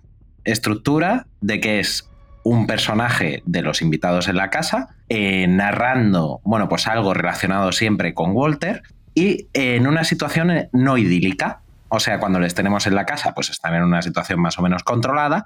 En esos inicios y finales de capítulo, siempre es todo se ha ido a la mierda y les vemos como supervivientes de un apocalipsis. O sea que eso ya nos deja, nos dan como flash forward del futuro, luego entre medias normalmente nos cuentan situaciones con Walter y luego nos llevan a la casa. Y todos eh, o casi todos los números comparten esta misma estructura que también eh, pues genera todavía más eh, esa sensación negativa hacia la historia que te están contando. Eso me parece importante. Y luego otra cosa que me parece importante es que a lo largo de la convivencia en la casa, ellos van a descubrir que hay normas, que hay reglas. Ejemplo, ellos pueden hacer la lista de la compra. Walter es, es magnánimo en ese sentido. Es un secuestrador magnánimo, porque tú haces la lista de la compra y cualquier cosa, un mono vestido de astronauta, que es una de las peticiones de uno de, los que está aquí en la casa, te lo trae. O sea, tiene el servicio de Amazon más acojonante de la historia. Y otra cosa que descubren, que seguro que, que alguno de vosotros lo va a comentar, es que no se pueden hacer daño. Amigos, no se pueden hacer daño. Viven en una situación totalmente controlada de placa de Petri. O sea, son un, un estudio, una investigación científica de un ser superior. Y luego volveré a retomar este hilo. No, si es que acabas de resumir la serie entera con esa frase. o sea, literalmente es, el te lo resumo de lo que es eh, todo el cómic. Yo eh, voy a hacer un breve aporte contextual que no tiene mucho que ver con la historia, pero sí que ha influido en la historia, ¿vale? Y es que esta serie se concibió pre-pandemia, ¿vale? Como 2017-2018, pero su concepción es decir, cuando ya empezaron a trabajar en ella, sí que fue durante la pandemia.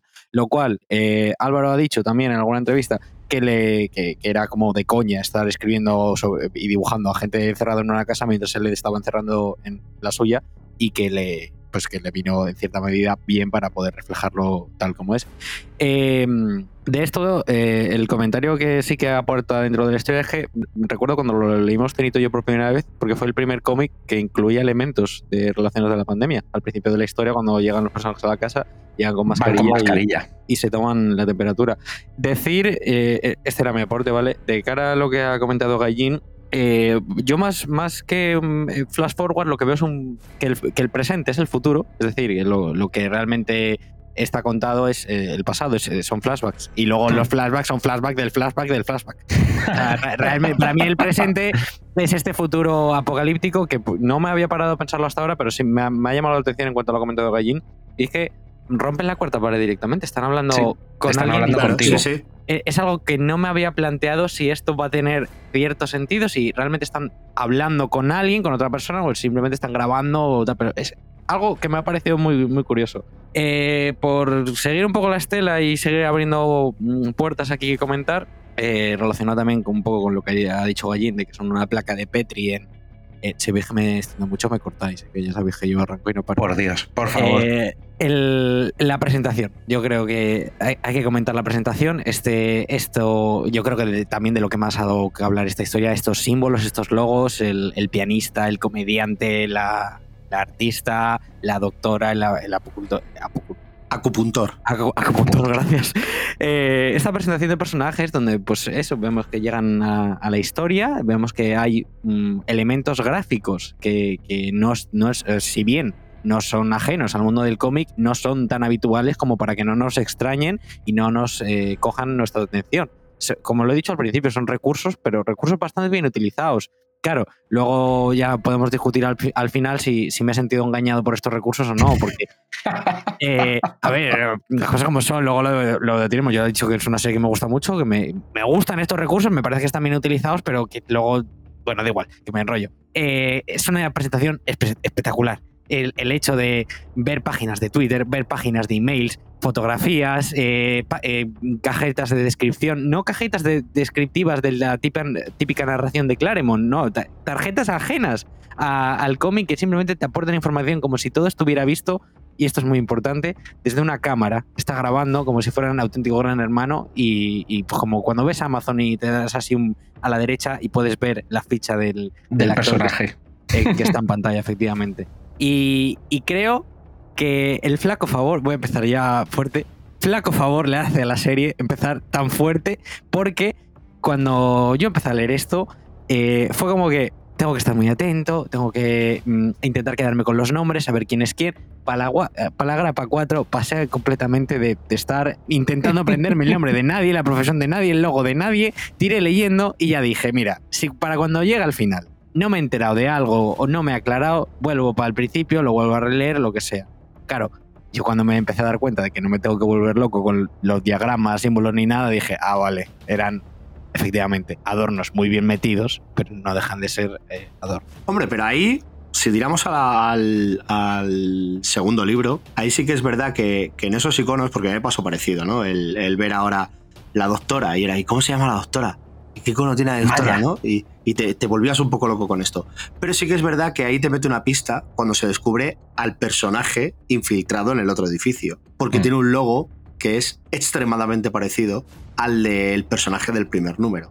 Entonces ya ahí, ahí ya dices, puede que pase algo, ¿vale? Y luego eh, yo he estado muy tentado muchas veces de calcar todas las esculturas que hay en el libro Claro, intentar juntarlas en algún diagrama estúpido en mi mente por el que diga, Dios mío, esta es la simbología de tal. Pero bueno, eh, le voy a dar paso a, Dani antes porque yo sigo calcando, que hay mucho, hay mucho escultura rara. Yo sigo calcando. Dani, dale. Pues eh, a mí me ha gustado tu resumen. Yo comparto un poco la sensación de, bueno, un poco un mix, ¿vale? Pero yo sí que creo que arranca potente, pero es que para mí no deja de ser potente, hablo del primer volumen, ¿eh? No deja de ser potente en ninguno de sus números. Em, cuando antes decía, claro, no sé si me adelanto, cuando antes decía que es un poco tramposo, que tiene alguna trampa, eh, claro, hay una cosita que, hace Walter, que es que cuando no le va bien, pues ¡up! rebobino. O. Hace un reset. Hace un reset. Sí, sí, sí, ¿Sabes? Y claro. Totalmente hermano. La primera vez, totalmente hermano. La primera vez que lo vi, pues eh, pensé, ahí. Estas cosas son un poco. por mis huevazos, ¿sabes? Pero. igualmente me mantuvo enganchado, ¿eh? Pero es que luego le he visto todo el puto sentido. De hecho, justo donde has acabado el resumen, me ha pasado una cosa muy loca en el segundo volumen, que supongo que le suele pasar a todo el mundo, que yo pensé, ¿qué coño me he perdido? ¿Sabes? me faltan números entre ¿Qué pasa, tío? Digo, ¿será un error de CC? De la eh, Matrix. Sí, sí, un error el Focus 1.5 te faltaba. no lo tienes el Focus 1.5. Cuando luego he ido leyendo y es que me ha dejado dentrísimo. O sea, a mí sí que me ha convencido totalmente, totalmente. Y llegar a los últimos números y ver ahí una especie de bucle ¿vale? De bucle temporal o como le queráis llamar, me ha dejado muy dentro. Decís que, bueno, bueno, que no nos han llevado a nada a lo mejor algunas señas que han mostrado en este número uno. Claro, es que es osado, entre comillas, eh, decir eso sin saber lo que nos deparará eh, en el futuro. Tiene el comodín, para mí, eh, la ventaja comodín o como le quieras llamar, de coño, coño, es que a lo mejor sí, que, es que a lo mejor esto no es perdidos. Es que a lo mejor sí que nos lo resuelve todo bien. Porque además, yo realmente tampoco veo tantas cosas muy locas. O sea, el que haya leído el Departamento de la Verdad, bueno, madre mía, si esto es el patio del colegio comparado con ese, con ese cómic. Claro, claro. Yo te quiero decir que yo no he visto tantas cosas sueltas que luego no me puedan casar. De momento, a mí me está gustando. Eh, sí, dime, dime, No, no, continúa, continúa. Bueno, eso, y que los seis primeros números, esta construcción de, mundo y esta... Yo creo que es un cómic que sí juega bien los tiempos. Hasta el sexto número me parece muy acertada la interrelación con los personajes, cómo lo explican el número, eh, o sea, cómo se van relacionando entre ellos. Y que es que además, hostia, son muy creíbles todos los personajes yo, eh, a, mí sí que me ha enganchado porque yo digo, hostia, es que yo sería como este. Yo estaría rayadísimo, me cogería la mochila, tío, y me iría a tomar por culo y no sé qué. Pero tampoco se lo diría a los otros porque tampoco los conozco, ¿sabes? Y yo qué sé, y si, alguno de estos también forma parte de, todo este intríngulis, y yo creo que sí que se traslada muy bien en estos seis primeros números la desconfianza entre los propios miembros de, este grupito de, amigos, Eh, es que el puto Walter, tío, es, es en estos seis números es, es un cabrón. O sea, te hace pillarle un odio asco. Eh, ya te digo, a mí estos seis números me, han encantado, me han encantado. Y me han mantenido siempre en tensión. Es que la... espera, espera un segundito, Joel. Es que vamos a explicarlo bien, vamos a explicar qué pasa con Walter. Cuando nuestros personajes empiezan a ver que el mundo se va al carajo, que el mundo se sume en llamas, además con una gran referencia luego en, en las entrevistas, ¿no? Bueno, no, creo que era el propio cómic, ¿no? Creo que se me mezclaron un poco. Que decía, me imagino el fin del mundo como, ¿te acuerdas de Terminator? ¿Te acuerdas de Terminator 2? El personaje de Nora es la que dice, porque, espera, que hay que explicar esto. Eh, ellos recuerdan sus primeras interacciones con Walter. Y una pregunta que a muchos de ellos les hacía Walter es, ¿cómo te imaginarías que acabaría el mundo? Y Nora dice, yo me imagino un mundo en llamas en el que la gente arde y les sale por la boca todos los fluidos vitales. Eso es. como cámara lenta, decía, pero no, pero no tan rápido como Terminator 2, sino a cámara lenta. Eh, entonces, cuando empiezan a ver este fin del mundo, luego pasa que, claro, todos se empiezan a volver locos porque todos tienen eh, al, marido, al, marido fuera, eh, padres o lo que sea, ¿no? Cualquier cosa que le ate al, mundo. Y Walter se revela como una especie de ser. Tampoco te dejan ver que es un extraterrestre. No sabes si es un ser de otra dimensión, si es no, sabes bien lo que es, ¿no? Pero él te dice, que, dice que, él, que él y su gente son los que han organizado esto, los que han creado esto, los que han, los que han acabado con el mundo y él se ha encargado de hacer un arca de Noé. Él ha metido 10 personas en una casa que cree que merecen ser salvadas. Esto les vuela la cabeza, porque dicen, ¿por qué yo voy a, ¿por qué yo voy a ser salvado y, por ejemplo, mi marido no? Si eres mi amigo, querrás que, seas, que sea feliz. ¿Sabes? Pero es que además, ¿por qué acabas con la humanidad si llevas aquí años y si has... Entonces, todo esto evoluciona, eh, vamos, eh, les vuela, ¿no? Les entra a la cabeza que, no saben por dónde ir. Entonces, claro, la primera sensación es, voy a matar a Walter. Pero es que a Walter le meten un palo, se vuelve un remolino de carne y a la persona que le ha pegado un palo le estalla la muñeca. Que también es Nora. Que también es Nora. Entonces, con ese poder de la mente, pues se dan cuenta de que tú no le puedes hacer nada, pero él te puede reventar en, en mil pedacitos. Entonces, todo esto, de repente, creo que es el eh, primer número, ¿no? Primer número final. Mm. Claro, es que ya te, quedas diciendo, espérate, acaban de llegar a una casa, se va el mundo al carajo y, el, hombre este de gafitas que parecía así muy bonachón y tal, ostras, tío, ¿esto qué es? Entonces, claro, te pega un giro muy grande y ya Walter entiende que no puede vivir con ellos porque ellos le odian por lo que ha pasado y de ahí es el punto de partida por el cual cada personaje reacciona de una manera, él pone las reglas, él dice, oye, todo lo que queráis nos va a faltar. Me lo escribís en un cuaderno y lo traigo, incluso peticiones personales. Tú te llevas tu cuaderno a tu habitación y con tu símbolo yo te lo traigo. Y aquí cada uno va a pedir una cosa, un mono vestido de astronauta o eh, que le traigan familiares o que le traigan elementos dañinos para ellos. Una navaja cosas así. Entonces todo esto, claro, va a ir llevando también a que algunos digan, bueno, no estamos tan mal, acepten la situación, encima Walter nos cuida, pero otros encima Walter me niega lo que le pido. Y eso va increciendo en el odio. Eh, una vez explicado este puntito de qué es lo que pasa en este fin del mundo, quién lo ocasiona y por qué están ahí, eh, Joel, continúa con lo que ibas a decir, por favor. A, ver, varios frentes abiertos. Eh, lo primero decir que, el, tema del, Alien Prime, este Amazon, eh, realmente no se lo dice. ellos lo, averiguan un poco por la puta cara. Entiendo que en una situación aburrida y, a ver qué cojones, cojones pasa, pues te pongas a hacer este tipo de experimentos, pero es como... Es que hay un par de cosas, y esta es una de ellas, pero de verdad, dos o tres en todo el cómic, es como, me la has colado por la puta cara, pero mira, te la voy a conceder, ¿vale? E, estas de las que menos me duelen y las que digo, ok, estoy en un mundo de ficción, pues lo puedo comprar. Pero bueno, lo importante es señalar eso, que, realmente Walter se va y ellos se quedan ahí a su puta bola, no saben absolutamente nada. Simplemente que se ha acabado el mundo y, que el tío con el que se han criado toda la vida no es, no es bueno. Dicho esto, eh, y recapitulando, de lo que un poco de las semillas que hemos dejado antes, tanto Gallín como, como Dani.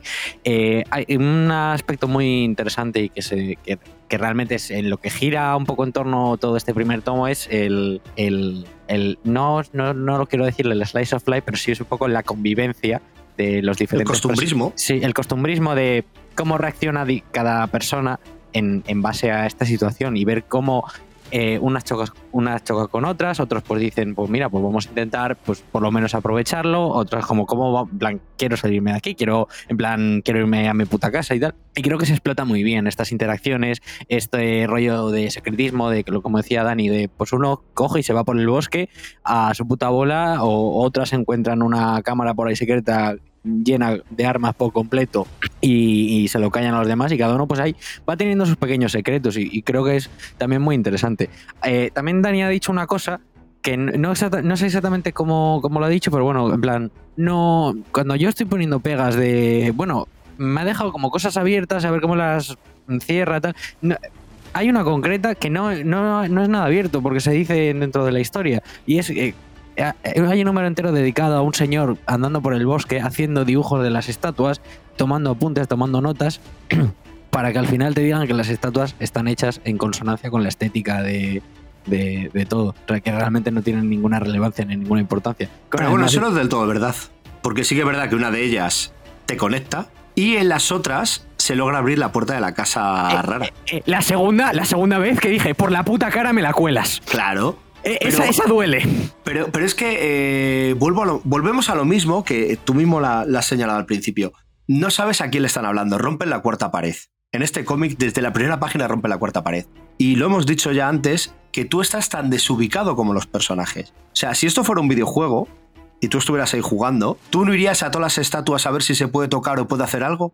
Ah, sí, sí, por supuesto. Irías, irías a todas. ¿Por qué? Porque estás desubicado y es el único elemento extraño que te está. Quiero decir, dentro de un bosque, un lago, eh, tierra y demás, te encuentras una escultura en medio y dices, esto tiene que ser algo, tío. Pero no es tan extraño. No es tan extraño, porque lo ha diseñado el mismo tío. Pero eso no lo sabes. claro, eso tú no lo sabes.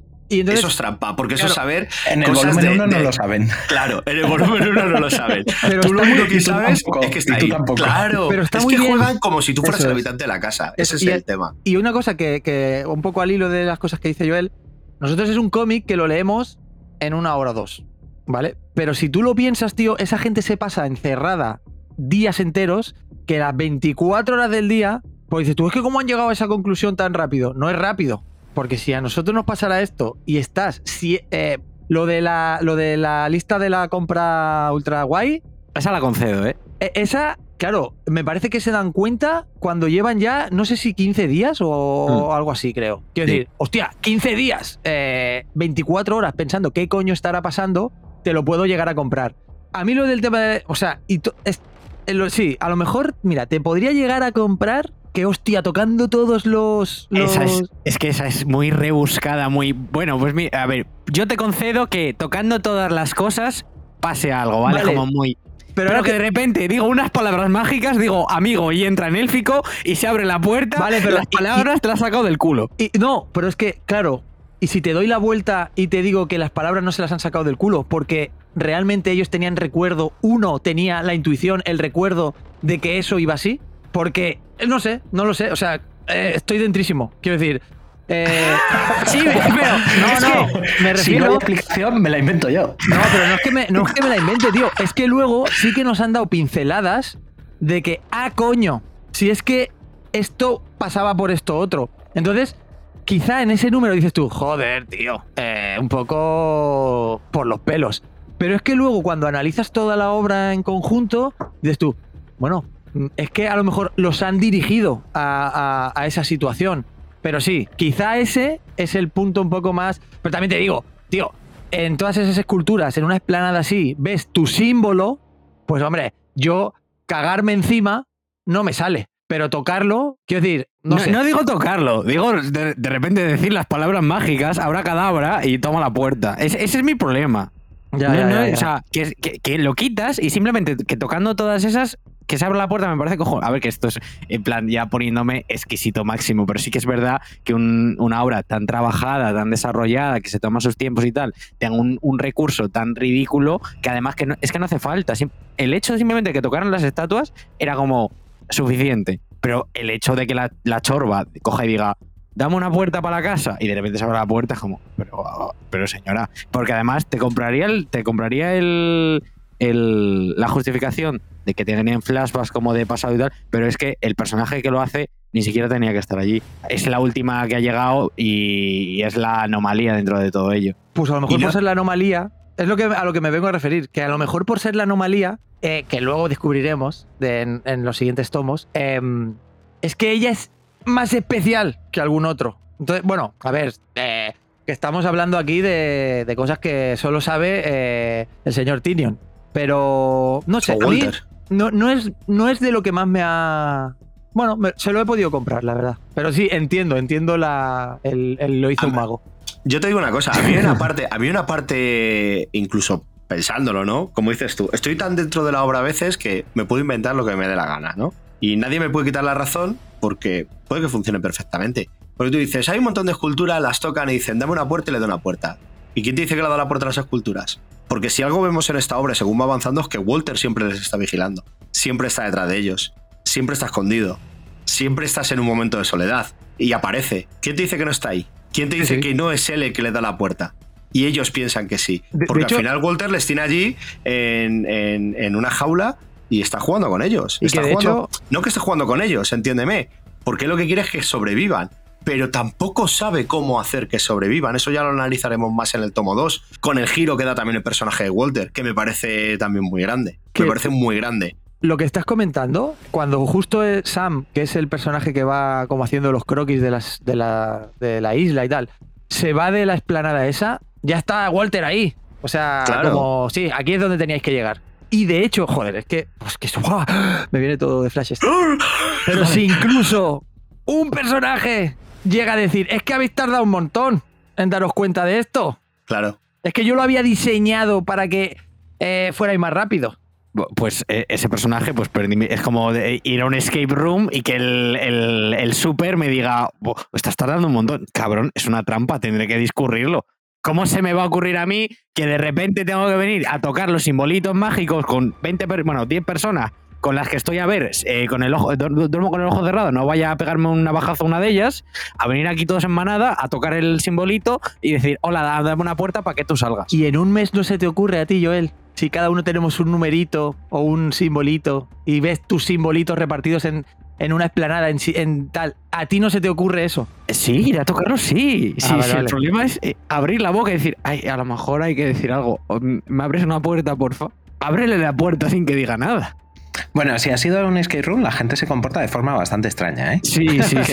que, yo me acuerdo en un skate room que eh, con unos amigos acabamos cogidos de las manos tocando la pared, como si eso fuera a servir de algo. Qué conexión más buena. Y no había nada que indicara que tuviéramos que hacer eso, ¿eh? que yo lo que quería decir es, eh, y me parece que lo habéis introducido todos, cómo es Walter, ¿no? ¿Y qué es Walter en este, en este primer tomo? Eh, Walter para ellos es Dios. Y además es el Dios del Antiguo Testamento. Un Dios que no está y un Dios que es férreo, vengativo y que pone las normas. Y que se aparece al que o a la que a él le sale de los cojones. O sea, Walter en el primer tomo es Dios. Sí, totalmente. Eh, y además, para reforzar esa idea, todos le aman. Porque cada vez que descubrimos un personaje, lo que más le duele es que él amaba a Walter. Y además decían, pero es que además era una cosa que daba igual que yo me enfadara con él.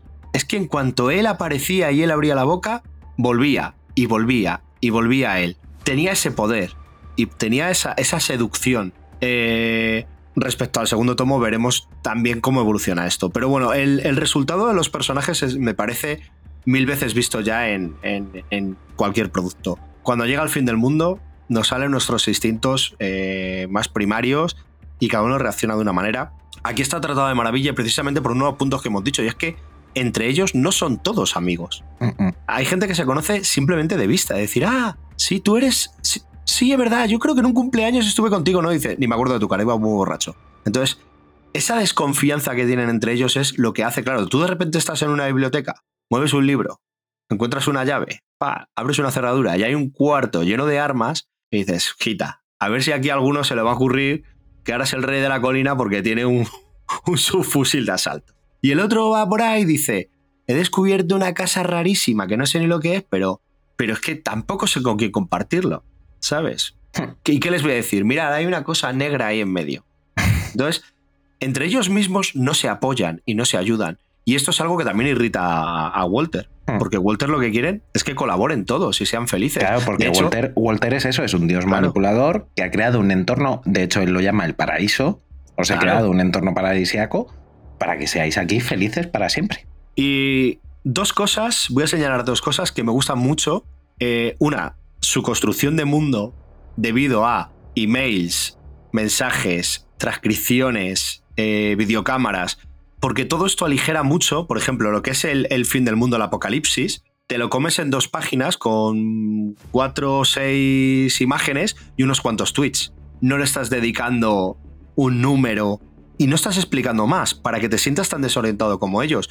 Pero en dos páginas te ha contado que el mundo se ha ido al garete. Ya está. Y luego te está dando el cómo se comunicaba con uno, eh, si le decía si podía venir, si no, lo pesado que era tal. Me encanta cómo construye ese, pasado, que ya hemos dicho que todo esto sería el pasado, el fin del mundo y antes del fin del mundo, con estos recursos, como hemos dicho antes, muy a lo Hickman, pero creo que funcionan muy bien a favor de obra, porque te dan un contexto sin necesidad de llenar páginas de viñetas y de diálogos, simplemente con una imagen. Y otra cosa que me gusta mucho y que tú no piensas al principio, porque a ti te dicen, oye, ¿cómo has llegado a tu casa? Mira, me cogí el metro, me fui andando tal, y hay un personaje, el comediante, El que comediante. es el, el- el típico eh, de las series que dices, este va a acabar muy mal, con su gorra y su camisa hawaiana abierta, y me parece muy interesante porque su número a todo el mundo le dice, ¿cómo viniste a la casa? ¿Viniste en coche? ¿Estás seguro? ¿Dónde está tu coche? Si aquí no hay garaje, no hay coches. ¿Te trajo un taxi? ¿Vinisteis en, en tren? ¿No coincidisteis en la estación? Y la gente como que no le hace caso, porque como es el típico payaso que está todo el rato haciendo chorra, pues ni, ni Dios le hace caso. Pero llega un momento en el que dice, señores, he descubierto que no tenemos recuerdos de cómo hemos llegado aquí. No sabemos cómo hemos llegado aquí. Y eso ya te termina de romper, porque dices, algo que das por supuesto que es de, he cogido mi coche, he cogido un tren, me ha llevado un taxi, te das cuenta que ni siquiera la llegada a la casa es normal para los personajes. Y que, Y también efectivamente, es el que descubre que no pueden morir. Y les hace una El, que demostración. el que parece más vivo. tonto, entre comillas, o el que menos funciones puede desen- de- en un apocalipsis a priori sería el que el menos útil de todas las profesiones que hay allí. Y es el que les está abriendo los ojos continuamente. Joel, te veo callado. Venga. No, no, está Atrévete. procesando. y- Atrévete. No, el, para mí el número del, del comediante es uno de los más brillantes de, de toda la historia. Hay, hay dos o tres Sí. eh, dos o tres números Coincido. concretos que, como decimos, están centrados en cada, cada personaje y el comediante yo creo que es uno de los que más destaca.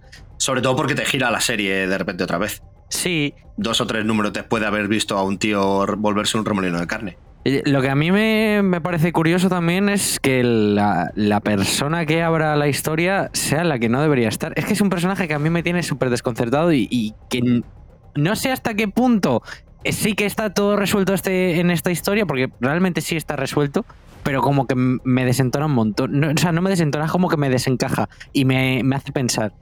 Mm, Es como muy extraño. Y creo que es el personaje con el que más se, em, se puede identificar el lector porque es la, la más fuera de su entorno. La que está más perdida.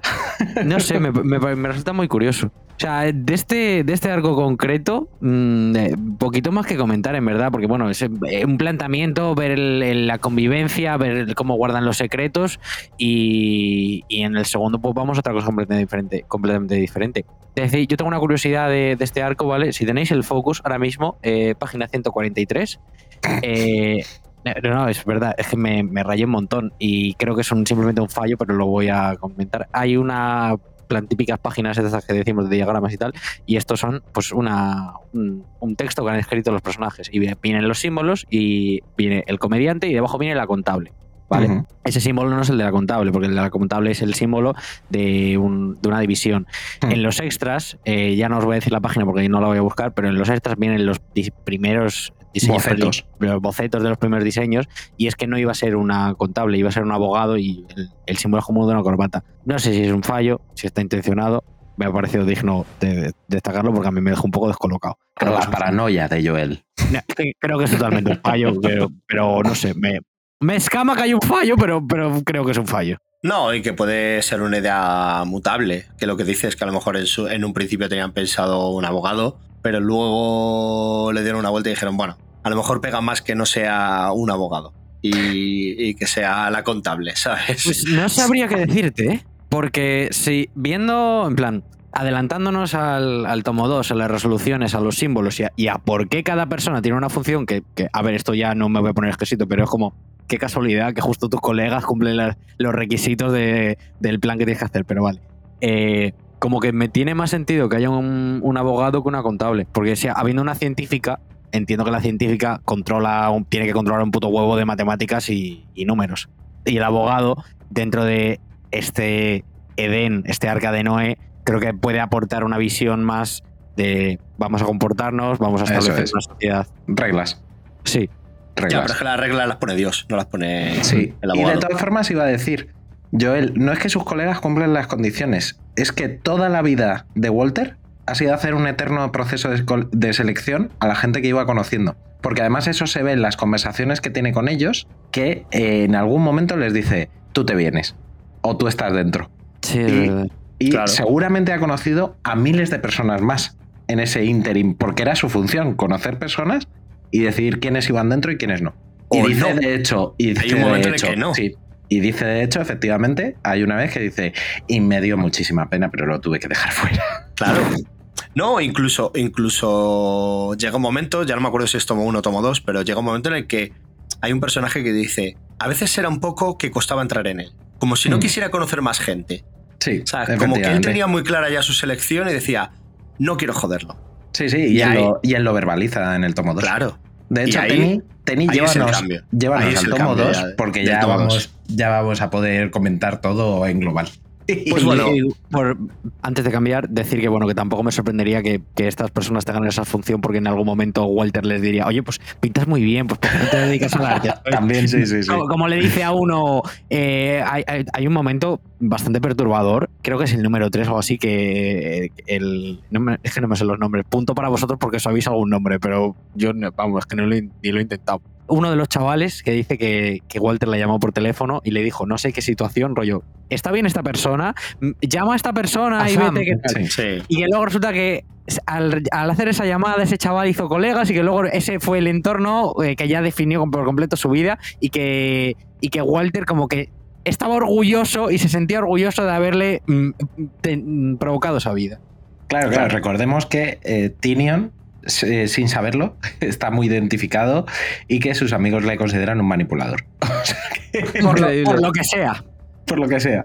Vamos a, a concluir el tomo 1 para dar inicio al tomo 2 para que haya un contexto. En el, al final del primer tomo, el personaje que encuentran tras la puerta mágica es Reg, que es un personaje eh, que es un amigo de la infancia de, de nuestro querido Walter y amigo también de Nora, anteriormente Norm. Norm. Pero ¿por qué os Vale. sabéis los nombres? No, no me sé el de todos, pero Mira, mira, yo me sé eh, el de la el de doctora. Arturo, que es el acupuntor. No, el, el- el- el de la doctora y, y porque yo la llamo Big Barda. Razones obvias. Sí. Totalmente, totalmente. Bueno, pues eh, esto lo revela en el, en el flashback, dentro del flashback que vivimos, que eh, Reg, eh, Norm y, Walter tenían una relación muy estrecha. Todos los fines de semana estaban en casa de uno, eh, hablaban muchísimo. Eh, aquí también nos hablan de sus identidades sexuales y demás. Bueno, pues típicos rollos adolescentes de instituto, ¿no? Y él les dice que tiene una cosa que contarles. Y él se revela, hace la revelación de lo que es eh, realmente, ¿no? Les hace ese remolino de carne. Norm se vuelve loco, pero Reg reacciona de una manera un poquito más pausada. Eh, al final dice, oye, pues este parece que me acepta, le voy a pedir ayuda con el tiempo para diseñar todo lo que quiero en el futuro. De alguna manera, de alguna manera esto hace que, que el plan de Walter tome más importancia, se ponga en marcha a través de Reg, pero luego a la vez a Reg lo condena en una casa a estar él solo y cuando Reg sale de allí dice estamos a tiempo de salvar el mundo. Lo cual también, pues, primer número remolino de carne, tercer número eh, somos inmortales, sexto número eh, podemos salvar el mundo, tú dices esto, tío, cada dos o tres números me está metiendo un plot twist guardísimo. Eh, aparece Walter y dice, no, no, no, no. Aquí no, no vais a salvar nada porque no vais a salir de la casa, aquí os quiero mucho a todos y aquí os quedáis. Y les dice un olvidad, resetea todo y para el tomo 2 lo que nos vamos a encontrar es que todo vuelve a estar como al principio, todos están en la casa, ni siquiera saben que el mundo ha acabado Esta vez simplemente están allí y dicen, pues hemos venido aquí de fin de semana, estamos con Walter y como estamos con Walter, Walter está con ellos. Esta vez no les abandona. Esta vez creo- Walter no se va. Perdona, creo que no saben que se ha acabado el mundo, pero est- están encerrados y son conscientes de que no pueden salir de allí. Sí, eso sí lo saben. Eso sí lo saben. Ellos No, saben quieren- que, está- ellos saben que están con- allí. Sí, Claro. y quieren tener contacto con el mundo exterior. Efectivamente. Saben algunas reglas. Saben que puedes pedir cosas por el libro, eh, por el cuadernito, y que por descabellado que sea, va a aparecer. Pero tampoco saben que es Walter quien trae esas cosas. O sea, todo lo que tiene que ver con el fin del mundo y la labor que ha tenido Walter en ese fin del mundo desaparece de su mente. Y eh, nos cambian porque esta vez Reg sí está en la casa, quien no está en la casa es Nora, ¿vale? Nos vuelve a cambiar a sus amigos del instituto en este, en este mundo. Y aquí lo que sí vemos es que este personaje que aparecía en el primer número, eh, Ryan, creo que era, ¿no? Ryan, Es la Ryan, sí. artista. Es la que dice, es la que dice, yo aquí no pinto nada. Porque ellos sí recuerdan la- los símbolos que tienen y demás. Y dice, si es que de hecho pinto tan poco que hasta Reg tiene prácticamente el mismo símbolo que yo. ¿Sabes? Por- porque somos dos casi iguales. Y encima él es amigo del instituto. Entonces ella se siente totalmente desubicada y se distancia mucho más del grupo que el resto. Porque aquí sí que vemos que el grupo es más grupo. Empiezan a hacer cosas juntos, empiezan a querer colaborar juntos, empiezan a, trazar un plan por el cual vamos a intentar engañar para que podamos montar una antena en el tejado, comunicarnos con el mundo exterior, tal, no sé qué. Y eh, lo que tenemos aquí son diálogos interesantísimos entre Walter y Nora, en el cual Walter le está pidiendo a Nora cómo puede él convencerles de quedaros aquí tranquilamente, no conectéis con lo que hay fuera, no merece la pena. ¿Y cómo puedo hacer esto? Este va a ser el desarrollo de estos seis números. Aquí va a haber hasta cierto punto menos plot twist potente que los otros, que, que teníamos este. Porque aquí Bueno, es donde descubríamos. Sí, pero, pero bueno, en el otro venían como más, más seguidos. Y vamos a ver la resolución de toda, de toda esta historia. Y vamos a ver cómo va mutando Walter dentro de este segundo número. Venga, Vale, Gallín, vale, que te he visto bueno, con vale. ganas. Déjale a Gallín que lo he visto con ganas suspirar. No, no, yo, yo- yo- lo de hay, hay pocos plot twists, no sé si te lo compro, ¿eh, Tenito? Porque, porque hay, hay plot twists a, a dar y a tomar. Pues lo primero que nos enteramos es que, eh, bueno, lo primero, en estos seis segundos, en este segundo arco, nos enteramos que hay amigos que sabían más cosas que los demás. Otra cosa es que Walter les haya hecho olvidar. Reg eh, ha sido el diseñador de los espacios. O sea, Reg sabía cuál era el plan de, de Walter y ha diseñado todos los espacios para que esto fuera lo más idílico y lo más maravilloso posible.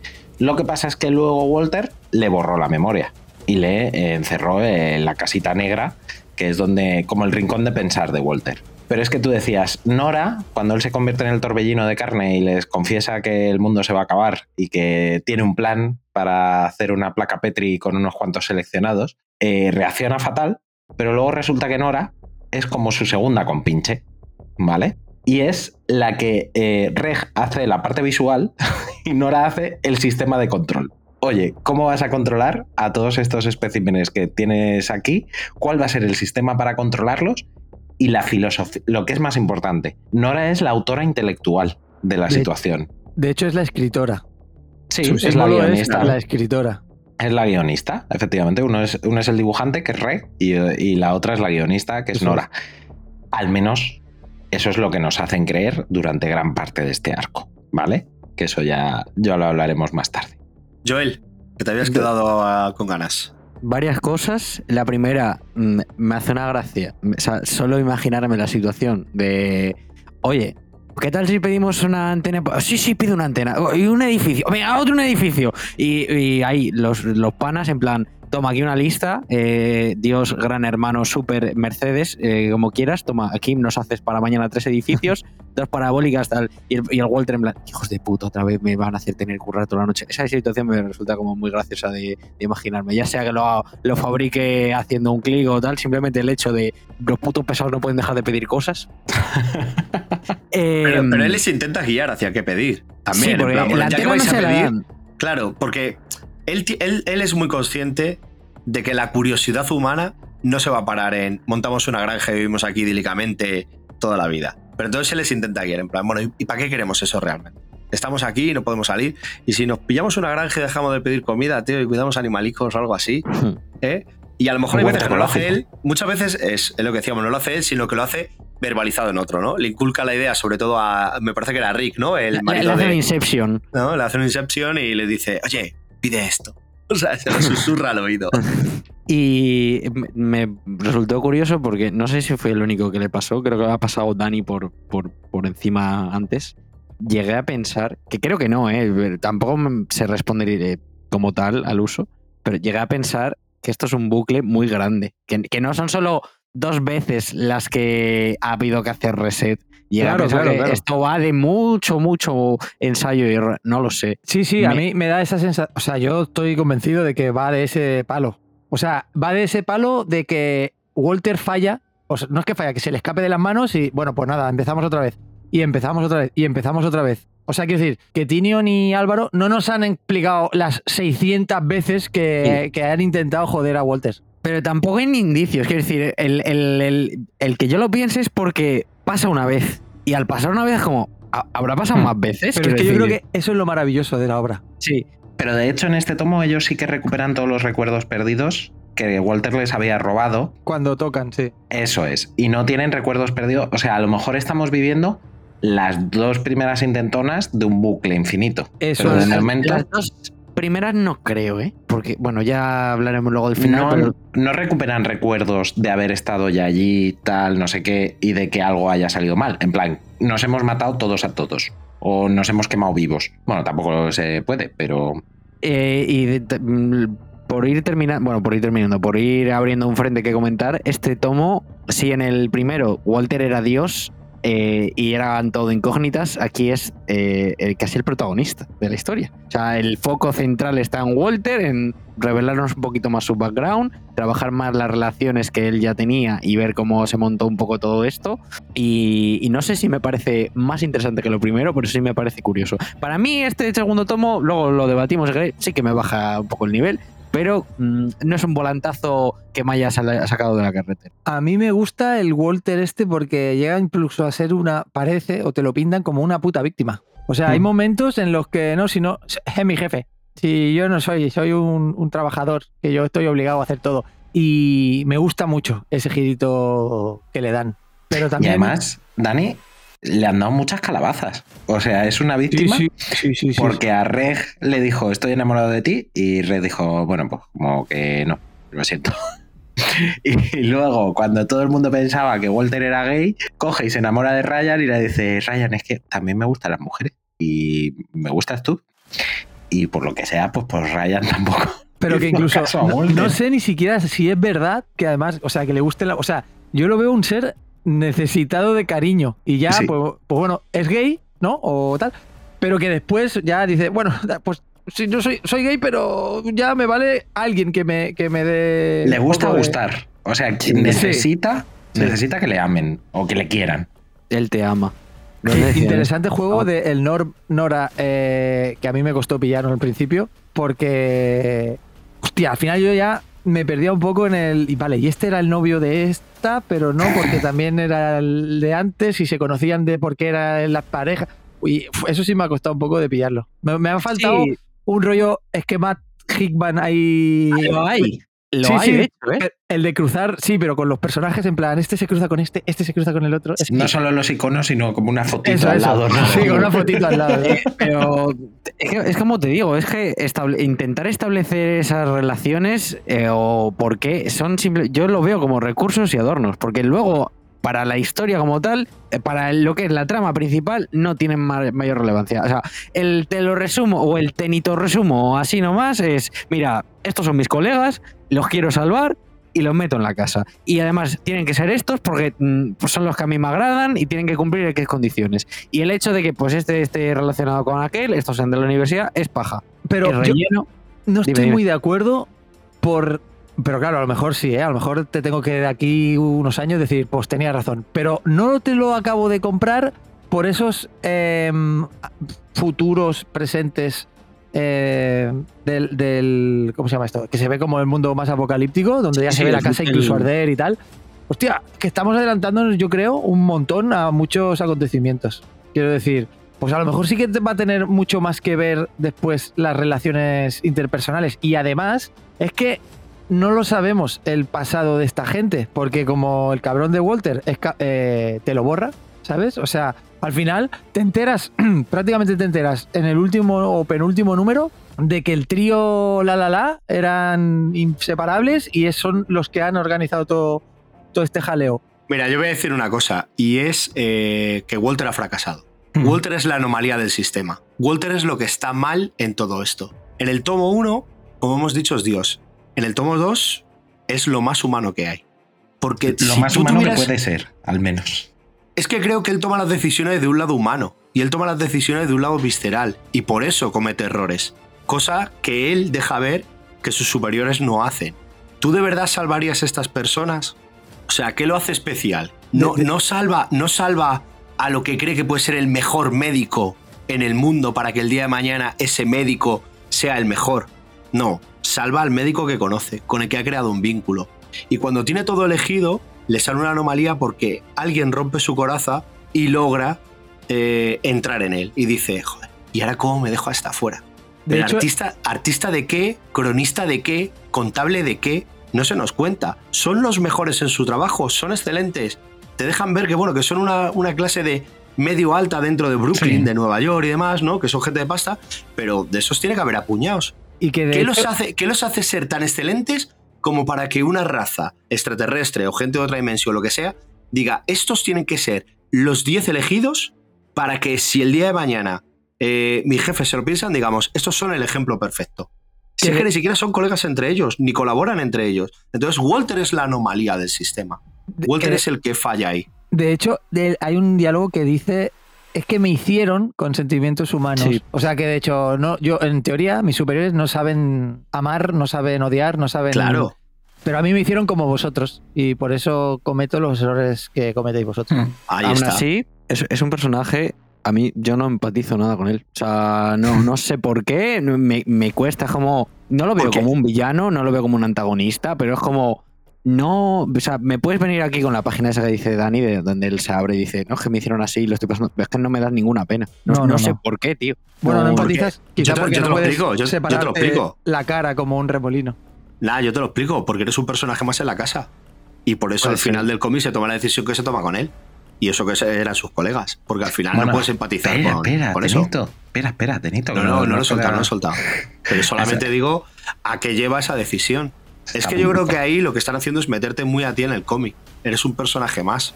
Tú Mm. podrías ser uno de los que vota también ahí, ¿sabes? Yo- ¿Qué yo- merece? ¿Qué no? Porque para llegar a la- al final del cómic tendríamos que explicar que efectivamente, como bien narraba Tenito en su resumen, Ryan siente que no está... Walter no me quiere, Walter no me mira, Walter no me habla, cuida de todos menos de mí. Walter es la artista, ¿vale? Es igual que Reg y tiene un símbolo muy similar. Ryan. Ryan, eso. Eh, eh, Ryan es igual que Reg y tiene un símbolo muy similar. Entonces empieza a, mm, a vivir la vida por su cuenta dentro de la casa y fuera de la casa, sobre todo. Y fuera de la casa descubre el edificio negro. Recordemos el edificio negro donde estaba encerrado Reg. ¿Y quién está encerrado ahora allí? No, Nora. no, no es el edificio negro. Es una galería que crea, que diseña, o sea, es como un observatorio que diseña Rec, pero que tiene como doble fondo, por así decirlo. Eso que es. pero es como otro edificio que han creado ellos. Hmm, pero Está, bueno, pal- por decirlo caso así, es el rincón de es- pensar. Sí, Eh, por decirlo así, está al otro lado del cristal de los interrogatorios. Sí. sí. Ella sí, es capaz de ver lo que pasa al otro lado, pero nadie es capaz de mirar porque se ven reflejados ahí, ¿sabes? Eh, Y recibe visitas de Walter. Claro. Y recibe visitas de Walter que la va a consultar cosas y le hace el mítico ¡Olvídalo! ¡Olvídalo todo! Cuando le da la gana. Y eh, como que Nora tiende una trampa a Walter en conjunción con Ryan para que Ryan pueda entrar en la sala de máquinas. Y aquí tenemos la sala de máquinas que es como, bueno, a mí me recordó un poco a Inteligencia Artificial, esa maravillosa peli de Steven Spielberg con Tom Cruise como protagonista, Dani por supuesto. eh, que es como una pantalla táctil donde aparecen todos los símbolos de todos los integrantes de la casa Y unos cuantos más. y unos cuantos más. Entre ellos, el del propio Walter. Entonces, eh, Nora va haciendo que Walter verbalice cómo funcionan esos controles. Esto lleva a una consecuencia dramática que no hemos comentado tampoco porque no habíamos llegado a este punto, que es la muerte de Maya, Porque. dolió, ¿eh? Esa dolió. Sí, es bastante triste. Porque, eh, bueno, pues eso, Nora le ha tendido la trampa a Walter, está experimentando con los controles y cuando Walter y Nora se van, Ryan se pone a experimentar con los controles para ver qué hacen. Y en una de esas le baja la inmunidad a Maya y resulta que lo que estaban haciendo eh, al, lado, al ladito de la piscina el resto de integrantes de la casa era probar su inmortalidad y pegarse tiros con una UCI. Súper inteligente. Había señales, eh, que es el único número que no abre con su, propio personaje eh, narrando era lo que se ve en ese número concretamente es, al, que era su pareja viendo un vídeo antiguo de ella y, lamentándose por ello. Eso ya era un, flash forward que te hacía decir, no, me gusta cómo va a acabar esta película. Porque mira de que de, los pocos, me he quedado con pocos personajes, pero ¿cómo Maya, se llama? Maya, Es, eh, que les cocinaba además a todos. Sí, sí. Big Barda ese para mí era uno de los mejores personajes que, que tenía toda la serie. La verdad, una pena. Sí. Pues como le han quitado la inmunidad en el videojuego, pues resulta que la pegaron un tiro y, y, ya está. Y aquí se acabó la aventura de Maya, en la casita del lago. Y todo esto se precipita de tal manera que todos los integrantes de la casa llegan hasta donde están Nora y Ryan. Y tienen que tomar una decisión, que es, aprovechando que Walter no está, bueno, Walter no está, en realidad sí está, pero aprovechando que tenemos aquí los controles, ¿qué hacemos, chavales? ¿Nos cargamos a Walter o no? Y en consenso, a lo mejor un poquito guiados por Nora, en consenso deciden que se van a cargar a Walter. Entonces, Walter está allí en una salita imaginaria tomándose una cerveza. Cuando le dicen lo que van a hacer, se pone a llorar, pero pues se lo cargan. ¿No? ¿O no? Sí, sí, sí. ¿Se lo cargan o no? Ah, bueno. Ah, ah bueno. Ah, bueno. Ahí está el ah, tema. No, no, mira, no se lo cargan porque, y esto es así, no me voy a cortar, porque esta serie estaba teniendo un éxito abrumador, estaba recibiendo elogios, estaba, estaba recibiendo una recepción en ventas espectacular y a mitad de, no sé para qué número sería, dijeron, eh, y si, y si, ¿qué pasaría si no son 12 números? Si es una serie larga. Porque es que en realidad, eh, Joel, no necesitan a Walter para continuar la serie. Claro ¿Eh? que no. No, necesitan a Walter para continuar la serie. Matarle o no no implica que la serie se acabe. Pero oh, me, acabas de desubicar que flipas. O sea, claro. literalmente me acabas de apagar el cerebro porque no sé, no, sé ni lo que iba a decir. Claro, piénsalo. Pero o sea, sin Walter la serie puede continuar perfectamente. Bueno, pero el caso es. El, a ver, a ver, a ver. Me jodido. déjame, enfadado. Déjame, déjame, terminar. El caso es que. Eh, ¿Cómo la acabó el cabrón, eh? eh? No, no, es que. No sé cómo explicarlo. O sea, no es que su argumento me deja sin palabras. Es que, es que no, ni, ni, siquiera lo estoy procesando porque estaba tan centrado en lo mío. El caso. Walter está vivo al final de la historia. En plan, porque la serie estaba teniendo mucho éxito, mucha recepción y muchas ventas. Y en algún momento dijeron, no lo sé, no soy Tinion, pero la sensación lectora que yo tengo es esta. En algún momento dijeron, oye, esto está muy bien, vamos a hacer más cosas de, esta serie, no lo vamos a dejar en 12 números. Yo lo siento mucho, pero eh, las 3, 4 páginas del final me las cambias, en lugar de hacerme que Walter esté me cuentas dos tonterías más, se me, se me queda todo cerradísimo y no necesito que me hagan más de esta serie.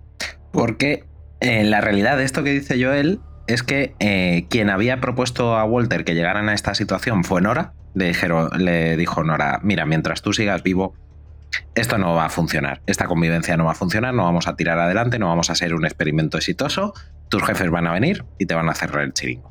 Entonces tienes que sacrificarte. Pero lo que vemos en la página final es que dice Walter, sí, sí, yo le dije a Nora que sí, pero hay una mierda. No les voy a dejar tener control sobre mí a esta panda de mataos. Así que veremos cómo funcionan ahora que creen que yo estoy muerto. Sobre todo porque él mismo dice que hay varios resultados. Un resultado es, les cuento la verdad, me aceptan, el chiringo tira para adelante, les cuento la verdad, no me aceptan, me matan. Y ahí se abren dos abanicos, uno, que ellos acepten la realidad de que ahora están aquí y que tienen que tirar para adelante, que como son inmortales, lo mismo pueden vivir 100 años antes de que me vengan mis jefes y lo vean, pero es que mis jefes si vienen y yo estoy muerto, se lo van a ventilar. Que pero Nora sí que lo sabe, ¿eh? ¿Te has dicho que no? Sí, sí, lo sabe. En la eh, conversación acaba. Eh, sí, pero sí, pero ella. Lo sabe, pero se la ha borrado. Ah, ya, pero. Y aunque, aunque lo sepa, a, Nora le sudo pie. No, pero sí que lo sabe porque. yo te lo, digo que Nora es el personaje.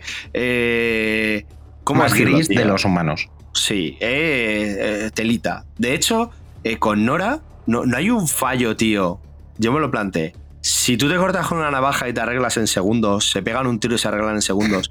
Cuando él le estalla la mano, no se le debería haber regenerado y no Sí. que le tienen que atender encima de una encimera. No, de pero claro, le- claro, pero eso sí que lo medio explican. Ella dice, dice, claro, es que me atendieron tan rápido, me lo vendaron tan rápido, pues que nadie se percató de, de que se me había curado.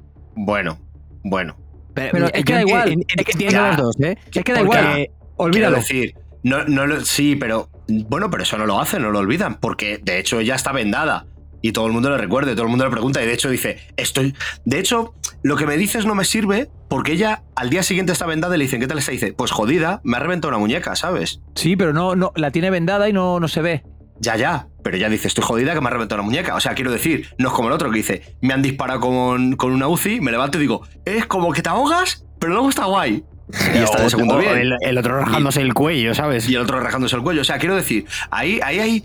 Eso lo que me hace plantearme no es que sea un error, sino hasta dónde llega la conspiración de Nora. Bueno, claro, eso. ¿Sabes lo que te quiero claro, decir? claro, claro. Sí, sí, quiero decir que puede ser todo Antes, intencionado. antes de incluso. encontrar a Rek, Eso, eso es, sí. yo ya me da que pensar que ya Nora está. De hecho, por eso es ella la que recibe a la gente y no es otro personaje. Entonces, lo que me hace ver es cuántos personajes aquí están ocultando cosas a favor de él. Porque Rick también oculta que intenta influenciar a la gente Sí. para que se quede en el primer tomo. Pero Sí. ¿cómo sabes los nombres? Porque somos muy listos. Pero que yo creo que, que sí que lo sabe. ¿eh? Walter. Sí, Eh, sí lo sabe. Mira, Joel, me ha costado casi menos aprenderme algunos nombres que luego ligarlo con su símbolo. No, es que qué barbaridad. Si para ¿Este aprenderse es? los nombres tienes que tener la ficha al lado, tío. Pero que Pero- Nor- pero- Nora sí que sabe que, que Walter va a fingir su muerte. Que de hecho le dice en el texto, en las últimas páginas es un escrito. O sea, no es. Y le dice, bueno, pues entonces me matáis y yo me quedo en un segundo plano y tú haz lo que tú creas. Y dice, pero claro, si yo lo sé, o sea, tú- si, si yo ya no estoy, tú vas a recordar todo. Y vas a, recordar esta conversación. Y le dice, bueno, pues tendrás que confiar tú en, en, en mí, en, en cómo lo voy a llevar. Sí, sí, sí. Exacto. Pues. eh. Si queréis sí, decir os- alguna cosita más. Si Sí. os atrevéis. Bueno, venga, Joel, dale, dale, dale. A mí esa la última frase, y no hablo de fin del primer ciclo, hablo de la otra mm, última frase, la de lo que no sabían es que ahora tendrían que defenderlo, no me gusta nada. Ya. Pero No eso es lo que introduce los. El presente apocalíptico. Claro, pero es. mira, os voy, os voy a explicar mi punto más desarrollado, ¿vale? Eh, hay cosas eh, abiertas que dices, en plan, no me lo han explicado, eh, no me ha quedado muy claro esto. Hay cosas que no hace falta explicar, ¿vale? En plan, ¿cómo llegan a ese futuro? En realidad me da igual. En, en realidad no necesito que me hagas mm, seis números para contarme que en cierto momento todo se fue a tomar por culo y ahora están así, porque con, con dos viñetas me lo arreglas. En plan, pues eh, matamos a Walter y se nos fue el control y, ahora estamos unos peleados con otros, punto. Y, y se prende fuego y están allí matándose unos con otros. Y ya está, es que no necesito más. Pero el caso es que, como os digo, eh, esto era una maxi serie y ahora vete tú a saber si son 70 números o son otros 12, no lo sé. O sea, lo que te cabrea es que esto pueda ser One Piece. No, no, no me, no me cabrea que sea One Piece, o sea, ni siquiera me enfada. Lo que noto es que no, no, no estaba pensado para más números. Yo lo noto así. Yo, Yo no- noto que eran estoy de 12. acuerdo. Eran 12 y, y se extendió. Y por lo menos la sensación. Porque es que no lo sé. Es que si ahora de repente me cambia el registro, me cambia el género y voy a. En los siguientes números me van a tener un poco esa tensión, pero lo que voy a ver es a gente pegándose tiros con monstruos, bichos o lo que sea, como que tampoco capta mi interés. No sé. Este- esa frase de ahora tienen que defenderlo, pues no sé. Luego hay muchos frentes abiertos, hay muchísimos frentes abiertos, ¿eh? En plan, eh, una, una cosa es dejar cosas a la interpretación del lector o, que tú puedas sacar tus propias conclusiones, que a mí me parece bien, no, no estoy nada en contra de los finales abiertos y, como os digo, no necesito que me lo den todo, todo mascadito. Pero de repente a mí me han dejado dudas de si hay más casas como esta con más gente, de si esto es... Es que en algún momento, sí. en Sí, algún sí, momento se insinúa. Pues por eso tiene que defender la, la suya. Pues es- no sé. O sea, Por eso hay más símbolos. De hecho, porque hay- hay más experimentos. Y hay un esquema que sale, que hace un símbolo del panal este y salen otros símbolos así. Claro. Por y eso lo hay más símbolos. además, dice, sí, os hemos escogido para ver rollo, bueno, sois una, una prueba más, un experimento más. En la pantalla de instrumentos, sí. Claro, sí, sí, sí. No sé, Sí, yo creo que, es- que está pensado, Joel, no no por defenderlo, que entiendo tu punto, eh, yo creo que está pensado de forma, y también conociendo un poco a Tinion, de forma muy eh, cinematográfica. ¿Y a qué me refiero con esto? Es un rollo serie, eh, para adaptar a serie. O sea, no sé cuántos tomos serán, cuántas temporadas serán, pero está escribiendo pues, un storyboard de, lujo, de lujo. De hecho, no sé si HBO tenía ya comprado esto. o sea que no te digo más. Sí, y buscando información sobre él, he visto que eh, los muchachos ya lo tienen comprado también para una adaptación. O sea, También que- es verdad. El departamento de la verdad, me parece que lo tenían comprado. joder, ese va a ser más Me difícil. parece, ¿eh? Algo así. Eh, a- vamos a ver, a mí no me preocupa en el sentido de lo que he dicho al principio, hasta dónde estiras el chicle. Claro. Entonces, yo sobre todo, eh, el primer tomo, ¿hubiera aguantado más ciertos secretos hasta encontrar a Reg? Sí. ¿Hubiera alargado esa historia? Pues la puedes alargar. ¿Pero hasta dónde? ¿Cuál es el punto? Ahora pasa igual. Han pasado seis números, que en realidad, como ha dicho antes Dani, en, en los personajes pasan mucho más tiempo, ¿sabes? No es algo tan veloz. ¿Hasta dónde lo aguantas? ¿Cuál es el siguiente cambio de registro? Hemos tenido un Walter eh, que les dice que se acaba el mundo y ellos se rebelan, le resetea. Ahora tenemos un Walter que les ha dicho, eh, os elegí, os quiero y quiero que os salvéis, aunque me cuesta a mí la vida, y no les ha reseteado. Vamos a ver hasta dónde nos llega esto. Quiero decir, podía haber cerrado en 12 números y en 6. Tú la historia la puedes hacer como quieras. Otra cosa es que el siguiente focus que salga, porque esto imagino que lo seguirán reeditando así. ¿no? Bueno, no, bueno, Imaginemos. bueno, eso sí que es un riesgo, porque. ECC no sé. Si cambian de dibujante, no. ¿sabes? Si cambian de Le- dibujante, leamos no, el manifiesto, sí. de nuevo. Pero, pero si el siguiente número eh, no es bueno, como tú has dicho, si la penta no acompañan, ya la acabarán cerrando. Pero mientras siga dando unos giros buenos, mientras la historia te lleve bien, para mí no es un problema. Hmm. Incluso, porque es lo que estamos diciendo, tú estás planteando unos números que si están funcionando en venta se puede alargar, claro que se puede alargar.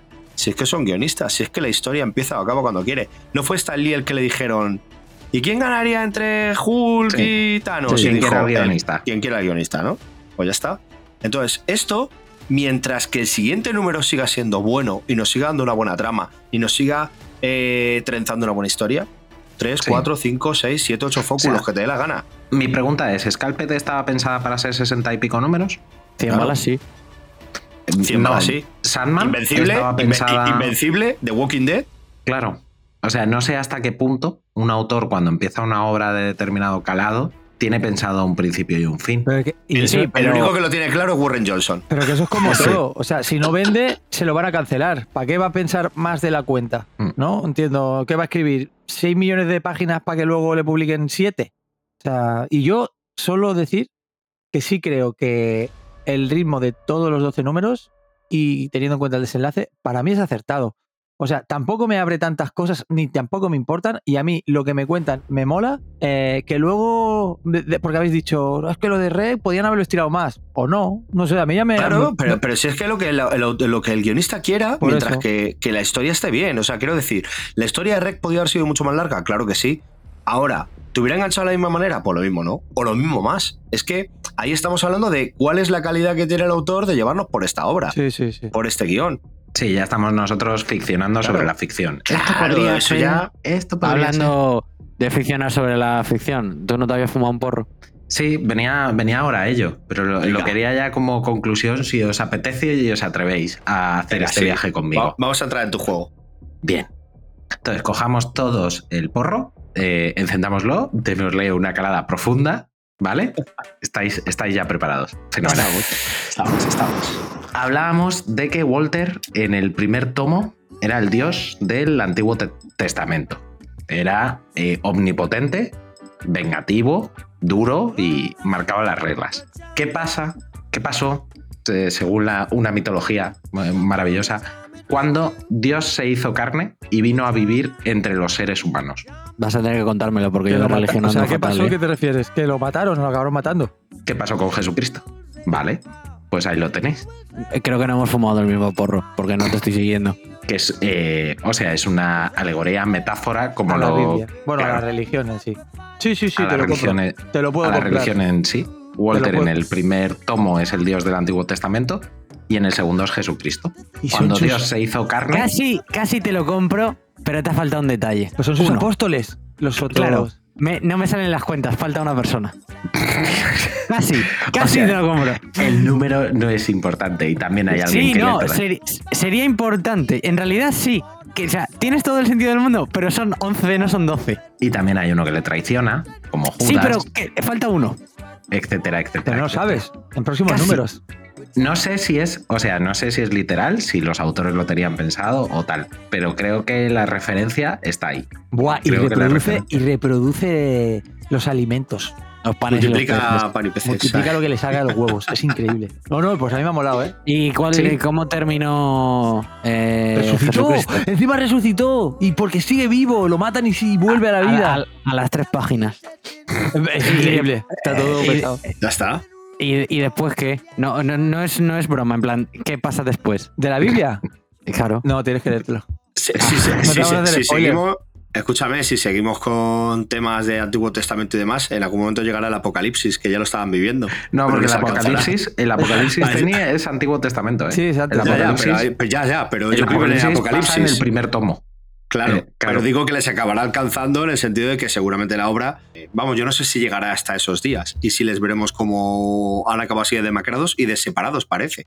Porque eh, es lo que decimos, aquí el juego que hace es que no sabemos a quién le están hablando. Están hablando entre ellos por parejas, están hablando a un móvil, le están hablando al lector, no sabemos con quién hablan. Es que esas son las incógnitas que, oye, que a mí pues me siguen teniendo enganchado a la hora de querer saber más de qué es lo que ha podido pasar.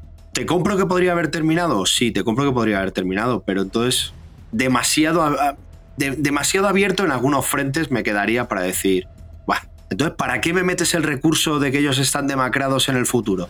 Si no, si, si no vamos a llegar a saber el por qué. Claro, yo creo que sí. Te estás comiendo páginas para nada, ¿sabes lo que te quiero decir? Sí, sí, ¿Para sí, qué sí. necesito saber si este personaje eh, ahora tiene barba y la otra parece misión? O la otra está tuerta. Si no vas a llegar a ello. Te estás comiendo páginas. No me estás aportando nada. Nada de verdad. Totalmente. Porque eso se podía haber resumido en las dos últimas páginas de decir, y 100 años después el infierno nos alcanzó y estamos demacrados. Desarrollado. ¿Sabes lo que te quiero decir? Pero ¿para qué necesitas que el principio de cada capítulo sea ellos en ese presente apocalíptico para volver al pasado, para tal? Hombre, es engagement, ¿eh? Es, es otro recurso Sí, más. sí, sí. Eso, Pero- eh, esto pero- pero- podía ser simplemente estilístico, ¿eh, Teni? Ya, pero te quiero decir, podría, pero para, para la narración de la obra y para ganar, podrías directamente tirar con el pasado de cuando conocer al personaje, desarrollar un poquito más, eh, te quitabas a lo mejor algún email por alguna conversación en página y ya tiras al presente. Pero estamos haciendo. y a la hora- estamos haciendo decir, y a la hora mucho de cerrar- podría. Estamos haciendo Sí. demasiado podría. Claro, pero te quiero decir, y a la hora de cerrar, aunque tenga un final abierto, cerraría mucho mejor que sabiendo lo, del, lo de su presente, que es el apocalipsis, que entonces no te cuadraría para nada en la historia, te daría igual, porque vivirían en el, hablando de, de, de la Biblia, vivirían en el Edén, vivirían en el paraíso por siempre jamás, y no sabrías que después no están en el paraíso. Pero. Entonces, o sea, Sería un recurso que, que le quitaría páginas para luego realmente nada, porque dices, ¿y para qué me han mostrado esto? Yo, yo, yo lo veo como un recurso eh, mm, para ganar la atención del lector. Para Sí, querer seguir leyendo y decir qué cojones pasó aquí y cómo se llega aquí. Podría Y- ser cualquiera de las dos cosas. Sí, chicos. O sea, por Y- poder ser, hasta que no se no veamos si hay temporada 2, temporada 3, temporada 4, temporada 5, no lo sabemos. Que O ojalá sea, que sí. Pensemos, esto para mí tiene un aroma a vértigo que echa para atrás. Ojalá sea eso, un Scalped, un Sandman, una serie que empieza a ver qué tal vamos y con pretensión, obviamente, pues como eh, Neil Gaiman en su momento también fue ambicioso con sus planteamientos. Y a lo mejor dentro de cinco años, pues nos volvemos a ver aquí y decimos, oye, esto una puta mierda, empezó fenomenal, fue una puta mierda, Claro, sí, o sí. estamos hablando de que Black Label tiene su primer éxito al nivel de vértigo. ¿Sabes lo que pasa? Que yo nunca he vivido en una publicación así al día. Pero yo Claro. cuando he leído Claro. y a mí me tocan los cojones. Ninguno de los que estamos aquí. ¿eh? Eh, Entonces eh, yo Claro. no lo llevo bien. De, de hecho, a mí no paran de recomendarme saga y yo hasta dentro de 20 años, cuando la acaben, yo no la pienso tocar. Eh, yo lo llevo mal. Yo no, no estoy yo para seguir una serie durante muchos años. Ya os digo que la de los niños ahí está y yo ya me olvidé de ella y cuando termine ya volveré. Pero no sé. Esta sí, a ver, me ha gustado. O sea, si me pongo crítico, es, no, no sé, una parte de mí quiere ponerse crítico y sacarle pegas, pero joder, yo la como dicho Pero porque estás jodido porque no te has cerrado. Claro, porque solo claro. dos tomos, ya está, es por eso.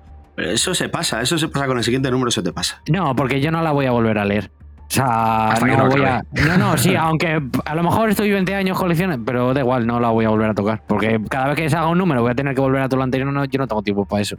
Eso también Y- es verdad, ¿eh? Que, para, y- que es una serie que necesita atención completa y. Y creo que, el- en plan, el que pudiera hacer esto mes a mes sin tener que releerse todo lo anterior ha ganado de goleada, porque es como el efecto WandaVision que os he dicho al principio de mantener esa tensión. Pero- y, y los que la hemos leído de golpe, pues eso nos ha tenido enganchados un rato. Pero yo no, yo no puedo seguir esto a, a- a su ritmo de publicación porque se me olvida. De, de hecho, ya para la semana que viene me voy a olvidar de esto. Pues luego ya te pegarás el atracón Sí, de sí. lectura. Y, ya me, está, lo, sí, me lo gozaré sí, y me encantará. Pero Y yo ya no vuelvo. Pues nada, señores, eh, yo creo que nos vamos a ir ya marchando de aquí, ¿no? Que yo creo que ya está bien.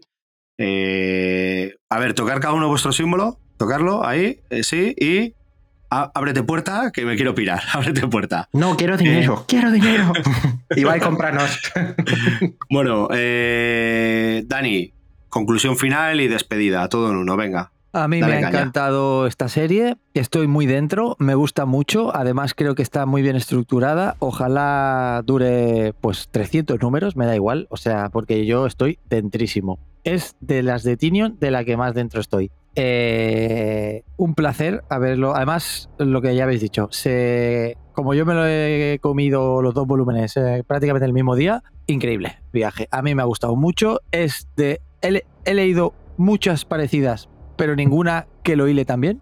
Eh, y espero seguir disfrutando de esta obra. Perfecto. Eh, Gallín, Pues nada, mm, sabor vertiguero, eh, una muy buena serie. Eh, el porro que os he traído a mí me hizo valorarla más porque eh, acabado el segundo tomo estaba un poquito de bajonera eh, porque dije, uy, me han metido tres plot twists eh, seguidos, me has regateado, me has roto la cadera y ahora estoy aquí en el suelo recuperándome. Pero este porrito que me fumé me ayudó a verlo de otra manera y a darle un valor todavía un poquito superior. Entonces yo creo, como bien decía, como bien comentábamos con Joel, que estamos al principio de una serie que puede ser, puede ser de una altura muy grande.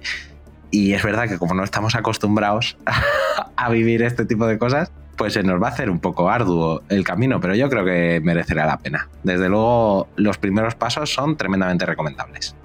Eso sí, eh, para todas y todos nuestros insomnes, si queréis leeros algo autoconclusivo, pues eh, esto no es, no es el producto adecuado, porque se quedan las espadas en todo lo alto. Joel. Nada, yo me reafirmo.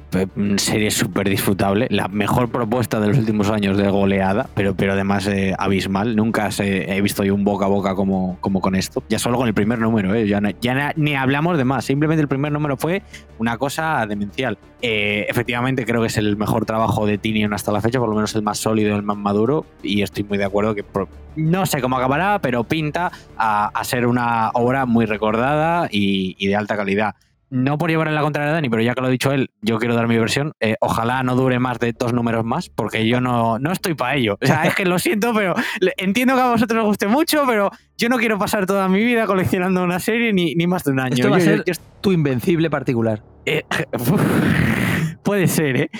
Eh, de- de- una temporada más y me vale. Y, y de verdad, ¿eh? yo, yo, yo estoy muy, o sea, estoy muy convencido de que en 12 números cerraba perfectamente y se quedaba como una obra espectacular. Espectacular. Y si me lo hacen en 24, espectacular también. Que, y ya, por cierto, que vayan anunciando la segunda, que se está haciendo un poco de rogar, ¿eh? Porque desde que dijeron, no, no, enseguida se anuncia, aquí estamos todos. Así que bueno, muy recomendable, ¿eh? Pese a que me he puesto súper hardcore, súper crítico y esa que le pegas, me la he gozado como un perro. Y, y me la volveré a leer. Bueno, acaba de decir que no lo iba a leer hasta que no terminara. Ha dicho que se lo va a leer muchísimas No, no, me la volvería. Esto- me la esto- volvería a leer. Ya, ya, ya, ya, ya. La semana que viene te tengo ahí diciendo, vamos a ver lo de los apóstoles, a ver si es que este símbolo que sale aquí, a ver si queda un personaje por encontrar. Va a contar hasta las esculturas de la plaza que hay ahí, a ver si hay alguna de más. Eh, yo qué os voy a decir, a mí estoy muy de acuerdo con Gallín, tiene aroma vertiguero. Estoy muy de acuerdo que podía cerrar en 12 números en 24 o en 300. Estoy de acuerdo con todo porque estoy de acuerdo en que Tinion, eh, Álvaro Martínez Bueno y Jordi Beler nos están dando un producto tan bueno y están haciendo ellos un trabajo tan bueno que mientras me sigan a este nivel, yo les compro los que me quieran dar. Siempre y cuando acabe, pues eso, ¿no? He dicho mientras mantengan el nivel. Si de repente veo que a Tinion se le va la cabeza y esto empieza a ser aquí un, un corchopán, digo, mira, tío. Ya si empieza a ser perdidos. Claro, si empieza a ser perdido, pues bienvenido Wallapop. ¿Alguien quiere disfrutar de, de algo tremendamente increíble hasta que se volvió loco? Pero si siguen a este nivel los tres, yo creo que estamos ante una obra que, que lo que decimos, el día que cierres, si el cierre es, ya no te digo bueno, ¿no? Ya es, es cumplidor, estamos ante, ante una obra de, de, una magnitud increíble, ¿sabes? Simplemente por, por el trabajo que estaban haciendo y por esos números, por esos plot twists, por esos diálogos, por esos recursos, por ese uso del color, de la sombra, de la iluminación, del dibujo, de lo sucio, de lo limpio y de todo, que me parece que, que no sobra nada ni, ni echas en falta nada.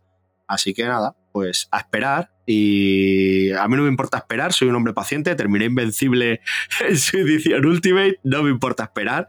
Sé que algún día saldrá el 3 y, y me lo gozaré. Y si cierran el 3, pues una obra cortita y muy disfrutable. Si es algún número más, lo que digo. Mientras sigan a este nivel, Maribel, dámelo. Así que nada. Yo por mi parte, eso es todo. Eh, aunque no me escuchéis mucho porque tengo el micro muy apagado, el neón lo he dejado siempre encendido aquí para que haga de guía.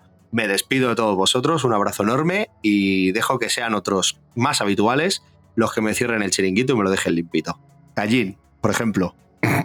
Vale. Tira. Pues. Joder. Vaya, vaya, pase al hueco, madre mía. Eh, pues nada, eh, darle las gracias a Joel, que se haya Un vuelto placer. a pasar por aquí, que nos encanta siempre y que siempre nos trae polémica.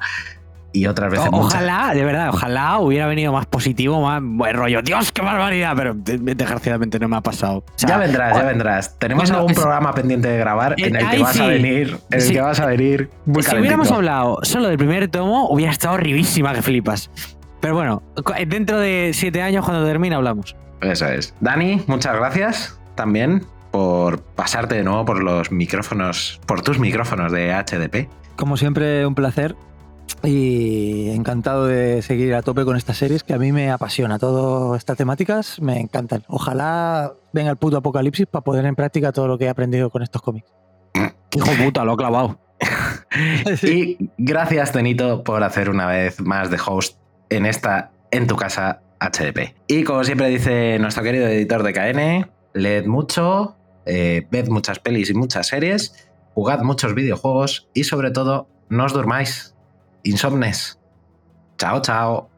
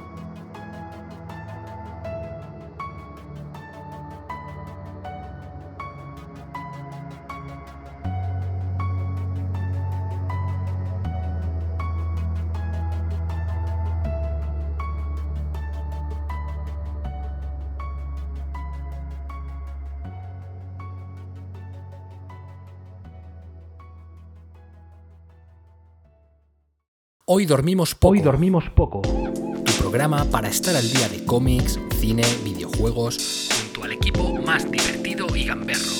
No te duermas insomne y prepárate porque hoy dormimos poco.